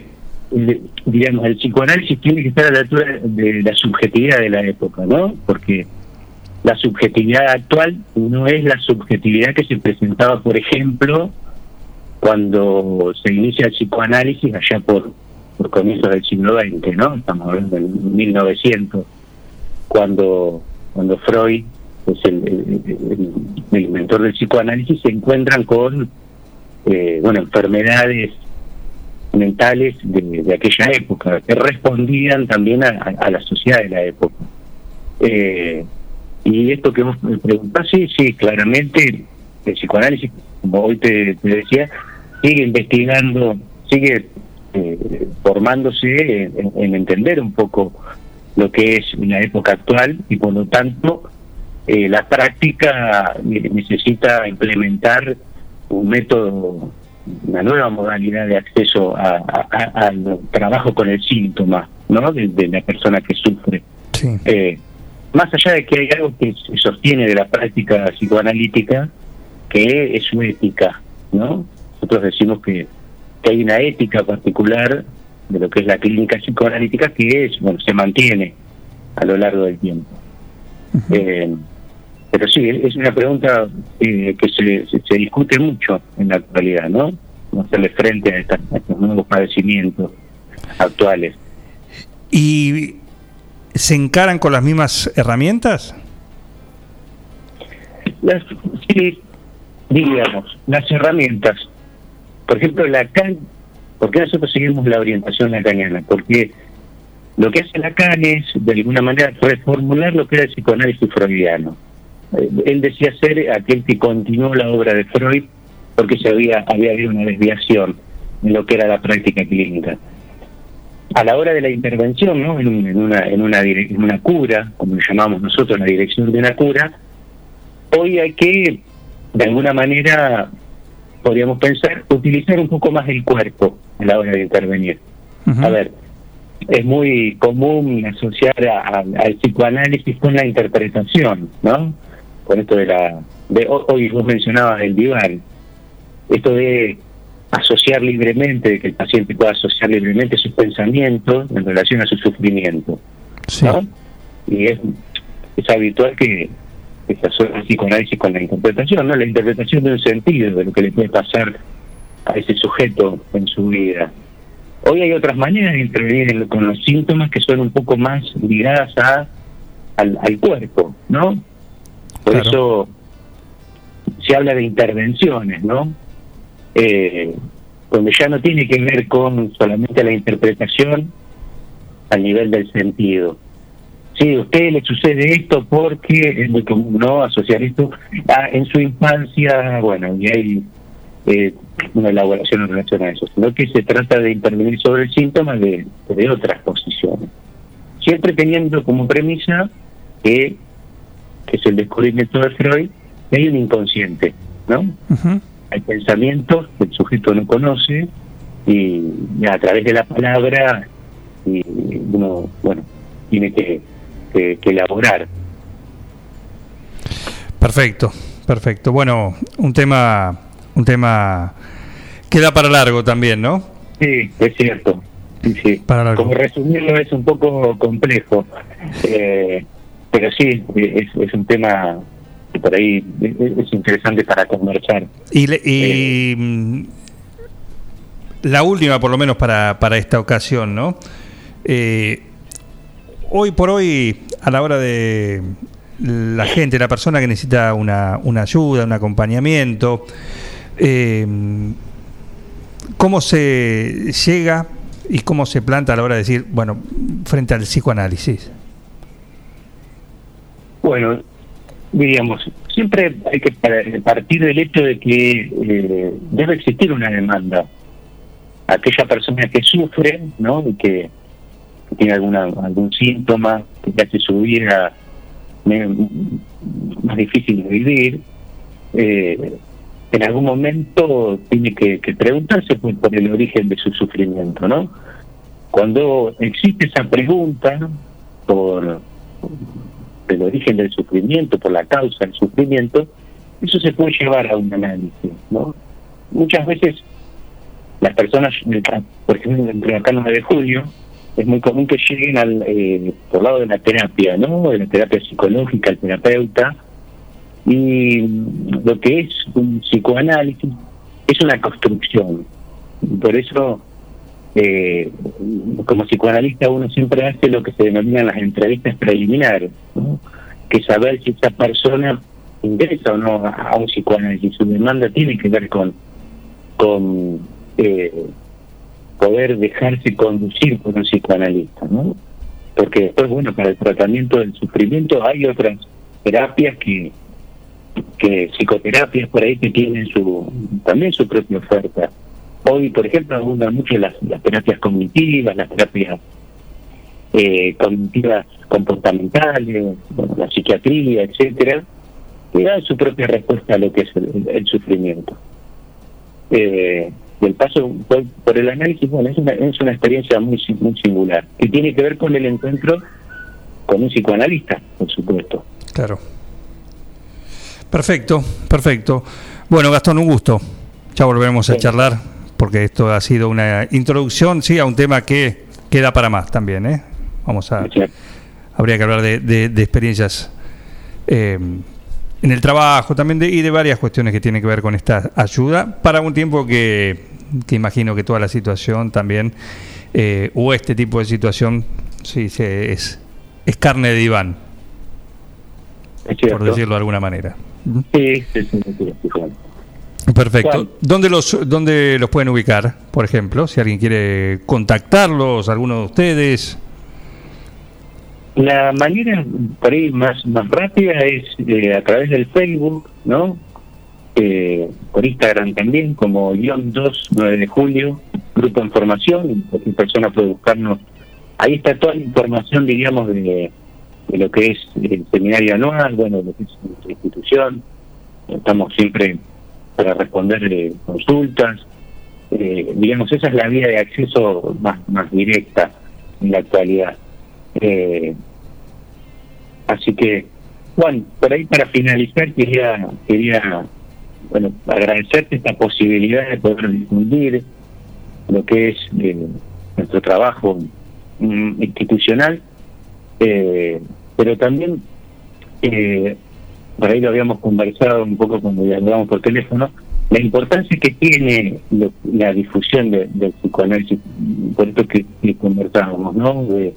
De, iniciar la conversación, de poder sostenerla de, a lo largo del tiempo. Porque bueno, hoy en día hay, muchas respuestas que da el psicoanálisis al, al malestar en la cultura y es, y es interesante poder, poder hacer una transmisión. Y no es muy común, siempre ha habido una discontinuidad, por ejemplo acá el 9 de julio, ha habido cortes y discontinuidades en, en lo que es eh, por ahí eh, de la transmisión ¿no? a, a- a la ciudadanía el trabajo que se hace constante. Así que bueno, agradecerte enormemente este espacio. Pero por favor, eh, por favor. Te mando un abrazo, Gastón. Muchísimas gracias. Bueno, Juan, un abrazo. Adiós. Gastón Potrevica, acá, psicoanalista, con este grupo que con esta, vertiente sí también están trabajando. Y bueno, como decimos, ¿no? Los tiempos que corren son tiempos de diván. Y los tiempos que corren, eh, o el tiempo nos corre también a nosotros, porque son 11.38, y nos queda el segundo tiempo deportivo a cargo del señor Martín Parise, quien ya en esta continuidad nos cuenta lo que dejó el fin de semana deportivo, más allá de, de la Liga Nacional. Del fútbol argentino, pero también hubo eh, mucho, mucho para, o quedó mucho para hablar de, de la Premier League, de la Liga de España, ¿no? Mucho fútbol europeo. Eh, así que vamos a tocar algunos partidos solamente. Dale. La victoria del Leeds, la victoria del Leeds de, de Marcelo Bielsa 2 a 1 contra el Manchester City, un Manchester City que, que viene puntero, que viene jugando más que bien, pero eh, el equipo de Bielsa le, pudo ganar. Es cierto, tuvo que, tuvo que defender, primero porque el Manchester City te somete a eso, no creo que, que lo haya planificado tanto el Leeds, sino que eh, el Manchester City te somete a eso, uno mira los partidos y en el 90% se juega como quiere el equipo de Guardiola. Pero pudo sobrevivir el Leeds, se quedó con un jugador menos en el segundo tiempo, pero pudo meter el gol de, la victoria en el último minuto prácticamente, llevar 90 y hoy lo decía eh, en, en, la, en la salita, digamos, ¿no? En esa hora que, tenemos para, para charlar, pero que por la forma que se dio el, contragolpe de dos, tres toques saliendo de abajo, eh, la frialdad para, para de los jugadores de Leeds para definir esa jugada también habla de un equipo de Bielsa, ¿no? Que esta vez tuvo la suerte de su lado, una vez eh, le tenía que, que tocar, así que triunfazo, triunfazo del Leeds de Bielsa contra el puntero de visitante con un jugador menos para... Con esto prácticamente eh, se asegura de su permanencia, ¿no? Sí. Sí, sí, sí. Eh, sabemos que, que la Premier, que, que, a ver, que el Leeds es un equipo recién ascendido y que, y que decíamos que el primer objetivo era quedarse un año más eh, en la primera división. Y bueno, eh, hizo una muy buena campaña y ya prácticamente eh, le sacó 19 puntos a, a- al Fulham, digamos que es hoy el equipo que, que está eh, descendiendo, ¿no? Eh, entonces, bueno, ya está en mitad de tabla, tiene los mismos puntos, por ejemplo, que el Arsenal, eh, para valorar la, la gran... Lo hecho, claro. sí, sí, sí. Una muy buena temporada del Leeds. Y, y también hay un detalle que los tres refuerzos que tuvieron casi no jugaron. Por distintos motivos que se lesionaron, no jugaron. Entonces un equipo... El mismo que, ascendió. ascendió. Sí, el mismo que ascendió. Martín, ¿estás de acuerdo con lo que dijo el loco que no tendría que haber ganado ellos sino los otros? Y sí, un poco sí, porque el Manchester City tuvo creo que 28 eh, tiros al arco, o sea, lo intentó por cielo, tierra y por todos lados. Pero bueno, por eso decía que un poco la suerte estuvo del lado de Bielsa, porque el Manchester City lo superó eh, claramente, pero bueno, eh, también eh, hay que destacarlo, ¿no? Se invierte la, la ecuación que dicen fuimos mejores pero nos ganaron, en este caso fueron Claro. mejores pero, le- pero le ganamos.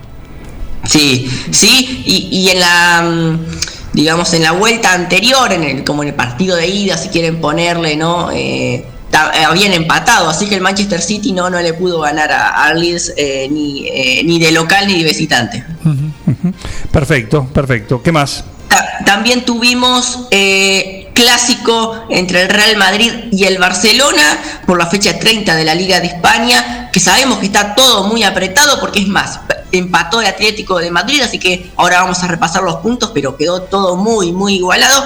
Y el Real Madrid que, que jugó muy bien, ¿no? Eh, con, con que es un técnico que eh, es difícil de analizarlo. A mí me, me gusta ponerme, no sé, intentar ver qué pueden, qué, qué cosas tácticas tiene cada uno. Y Zidane siempre ha sido difícil de analizar. Muchas veces se lo vinculaba al buen manejo de vestuario y no tanto lo táctico, pero, pero últimamente también está con eso y, y jugó un primer tiempo impecable al Barcelona, impecable eh, para, para ganarle con Benzema, con Tony Kroos, que, que son dos, dos bestias, es, do- dos jugadores ganadores y de los mejores del mundo que siguen ¿no? demostrando, con un Vinicius que también, este chico brasilero que, que, es muy joven y que le pusieron toda la presión en el Real Madrid y se lo, se lo cuestionó mucho, pero que viene jugando cada vez mejor, tomando mejores decisiones, bueno, para, para la victoria del Real Madrid ante el Barcelona. Interesante el partido. Interesante el partido, interesante, eh, como vos decís, ¿no? El, desafío. Lo que es ver a un, a un equipo, los dos, ¿no? Yo vi el partido de la mañana, por ejemplo. Sí. Sí, los dos en el mismo día fueron, tempranito el del Leeds. Sí, sí. Después ya a la media tarde el- o temprano en la tarde el, el clásico de España. Eh, qué distinto el, el ritmo, el manejo, el toque de pelota.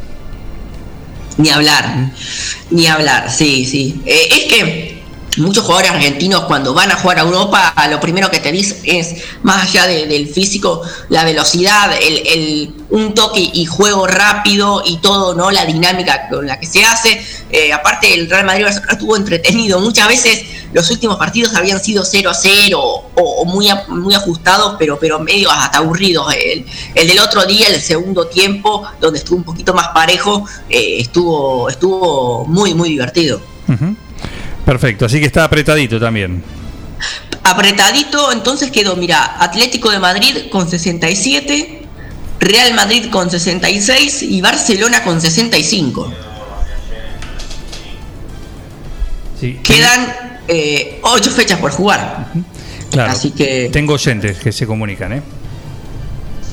El partido de ayer entre el City y el Leeds de Bielsa me hizo recordar mucho al partido de la semi de la Champions entre el Barcelona de Pep Guardiola y el Inter de Mourinho. Un partido bastante parecido. Sí. Qué recuerdos, eh. Sí, es el, el equipo de, los equipos de Guardiola, ¿no?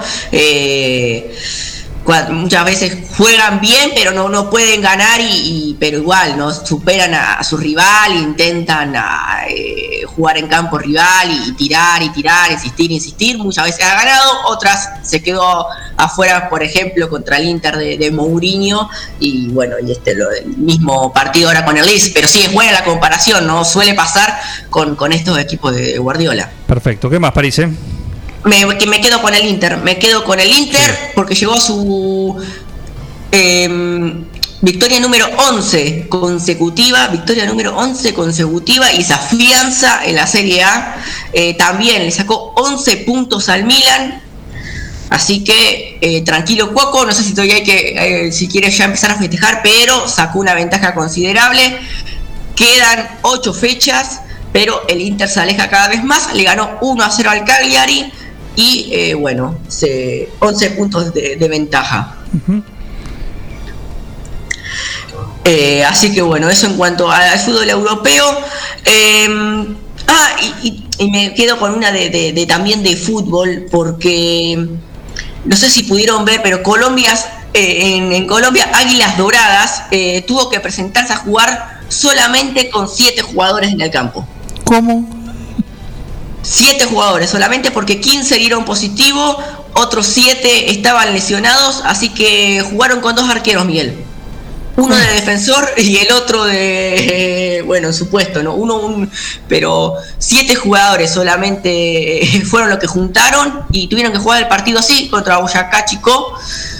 Hicieron un gran partido porque perdieron solamente, a ver, eh, hasta el minuto 79 iban 2 a 0.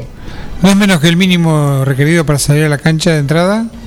Así es, y en el minuto 79 aproximadamente se lesionó un jugador, así que tuvieron que retirar el equipo. Se acabó. ¿Cuánto es el mínimo? ¿Seis? La- eh, eh, el mínimo 7, o sea, Siete. lo, lo mínimo. Mínimo siete. O sea, si se lesionaba a alguien o, es- o lo expulsaban a algún jugador, Perdían ya los está, puntos. perdí- Ujú. perdieron los puntos. Eh, pero bueno, jugaron con, con siete jugadores, 2 a 0 solamente perdieron mientras estaban eh, 11 contra 7 y bueno, eh, creo que eso, salieron igual con una con una bandera diciendo ¿no? que lo importante era la salud y que, que tendría que haber sido postergado el partido. Ciertamente. No sabía que podían arrancar con siete. Pensé que podían ir, tenían que empezar el 11 y después quedarse. Y Es que es muy extraño, es Es muy, muy realidad. extraño. eh. Me imaginaba que, que el mínimo para arrancar eran los 11. Claro. Pero son tiempos raros en los que aparecen estas cuestiones que si no son, son impensadas, como bien dice Miguel, ¿no? Sí, si no, ¿qué equipo va a salir ya? Rengo. 90 minutos. Claro. Ni el colectivo de, qué sé yo, de, de quién, ponele. Sí, de, de alguno, de Zielinski, de alguno, no sé. Claro, sí. Alguno, el que quieras, eh, te alcanza, ¿no? Resiste. Sí, eh, ha pasado por ahí que, que expulsan a cuatro jugadores, arma alguna pelea o algo, bueno, yo, ahí ya. yo estuve en el Monumental aquella tarde de 1991-92. Jugaba River y Newell's y Castrilli expulsó a eh, cuatro jugadores de River. Claro, Castrilli Quedó con siete, perdió ahí. 5 a 1, me acuerdo que era. Eh, inclusive lo expulsó a Pasarela, que era el técnico en, su, en ese momento. Eh, la famosa tapa del gráfico que lo tiene cara a cara Pasarela diciéndole absolutamente de todo a Castrilli y Castrilli Inamovible.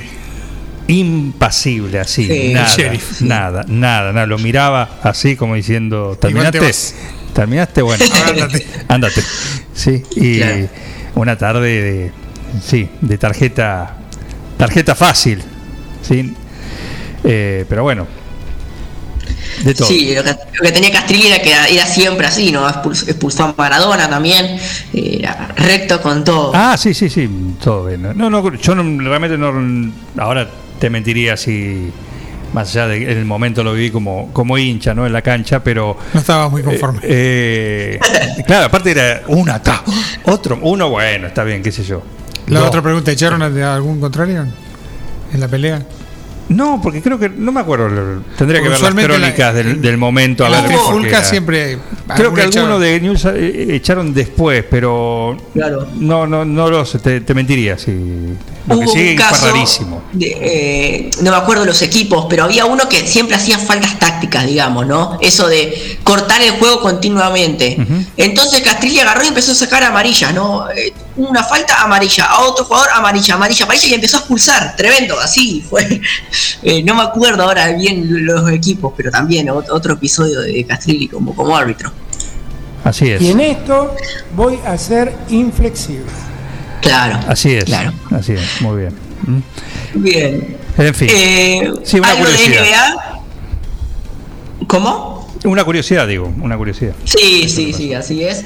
Eh, ahora para ahora vamos a hablar un poquito de NBA, Dale. porque ayer volvió a jugar Facundo Campazo de, de titular en los Denver Nuggets, que cayeron 105-87 contra los Boston Celtics, unos Denver Nuggets que creo que tenían siete partidos ganados consecutivos. Eh, ayer perdieron, Eh, una lástima, una lástima ¿por qué? porque Facundo Campazo creo que es uno de los mejores partidos hasta ahora en la NBA, metió 14 puntos, jugó 33 eh, minutos, pero estaba jugando muy, muy bien.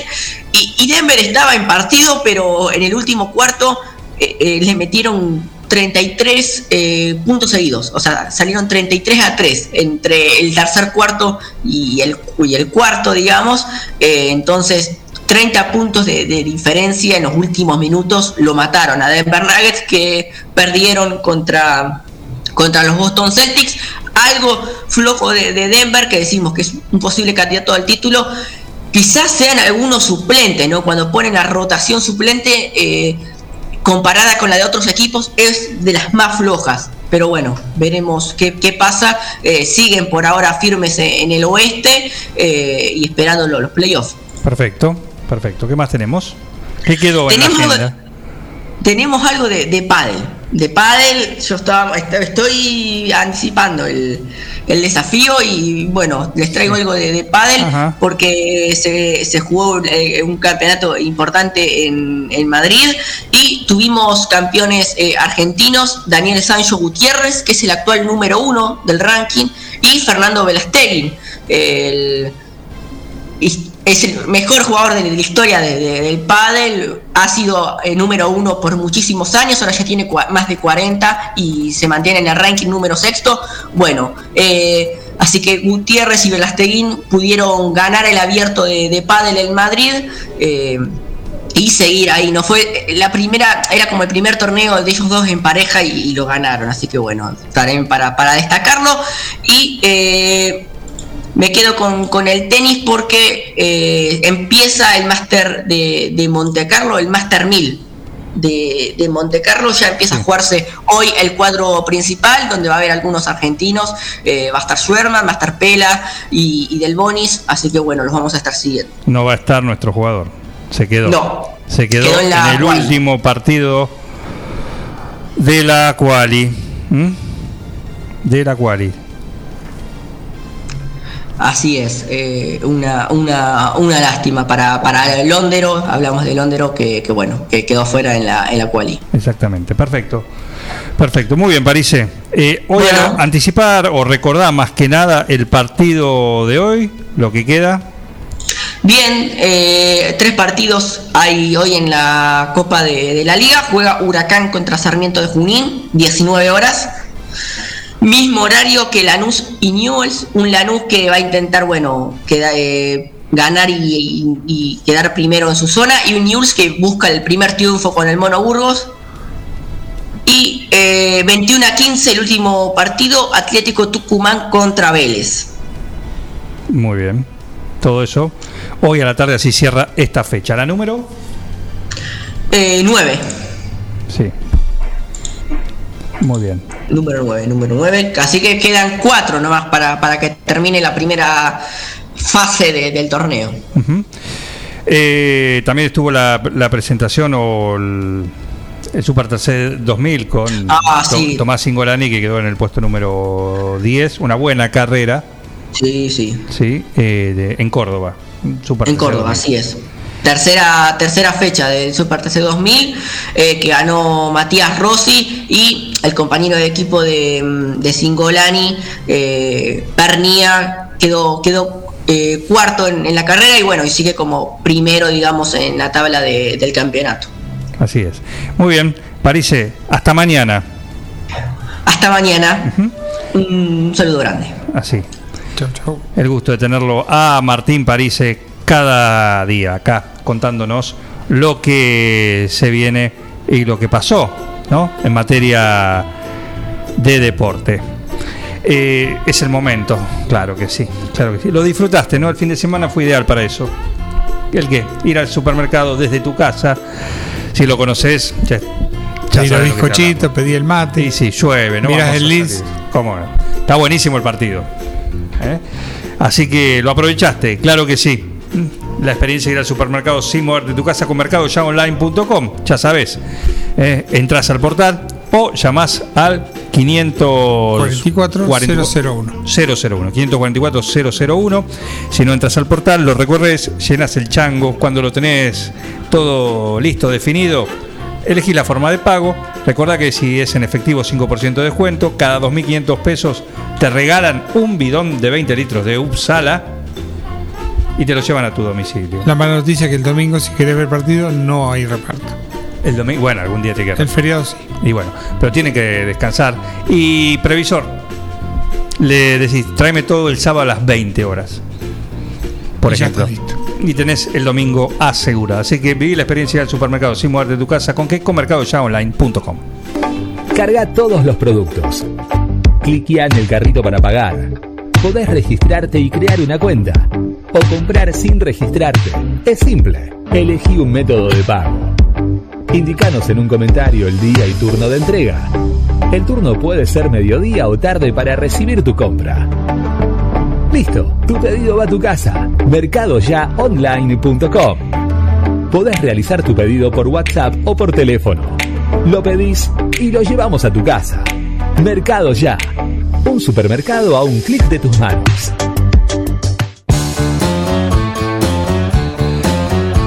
Aprovechá y pasá por Tupac, que tienen, me cuentan un montón de noved- novedades en eh, librería escolar, la comercial ni te cuento, pero la artística hay un montón de novedades. Así que pasá por Tupac, una librería de primerísima. En Librerías Tupac, vos sos lo importante. Nuestra gran variedad de productos es el resultado de escuchar a nuestros clientes, de conocerlos, de complacerlos. Línea escolar, comercial, artística, marroquinería, telescopios, microscopios, lupas de alta tecnología. Librerías Tupac, porque pensamos en vos. Nos encontrás en Bedia 525 y Bedia 834, 9 de julio.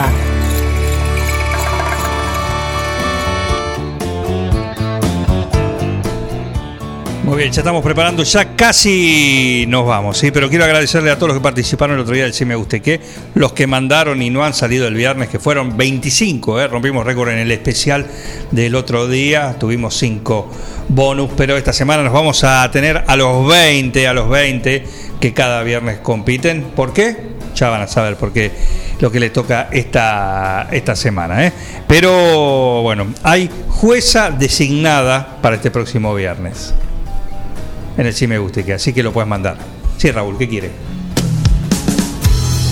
Que esto se termine de una vez. Ya está, ya está. Tranquilo, tranquilo, Raúl. Vamos a arrancar la semana así, entregando en tiempo y forma, así no se, no se preocupa. ¿eh? Con el teléfono cargado se lo dejamos a los chicos. El teléfono. Nosotros dejamos el Ahora teléfono Lo cargado. dejamos enchufado. Sí. Que conste. A ver, mañana, por favor, la gente, los últimos de hoy, que dejen el teléfono cargando, por favor, ¿eh? Esos fueron los de Rock and Food, seguro. Yo no sé. El sábado La pizza que se comieron. Pero el sábado hubo acá. Ah, el sábado también. Sí, claro. Le comimos las medias. En todos los días hay cosas. Toma, te la comimos por dejarnos el teléfono descargado. Toma, ahí lo tenés. Si no deje otra cosa porque ni las migas le dejamos. Gracias por estar ahí. Nos reencontramos mañana. ¿Cómo que no? A las 9, ¿sí? Como cada mañana, ¿sí? Es fácil, ¿sí? Así que a las 9, después de Graciolo, nos encontramos acá en esto. ¿Qué se llama? Un plan perfecto. Una banda de radio. Felicitaciones a todo el equipo por el trabajo. Gracias.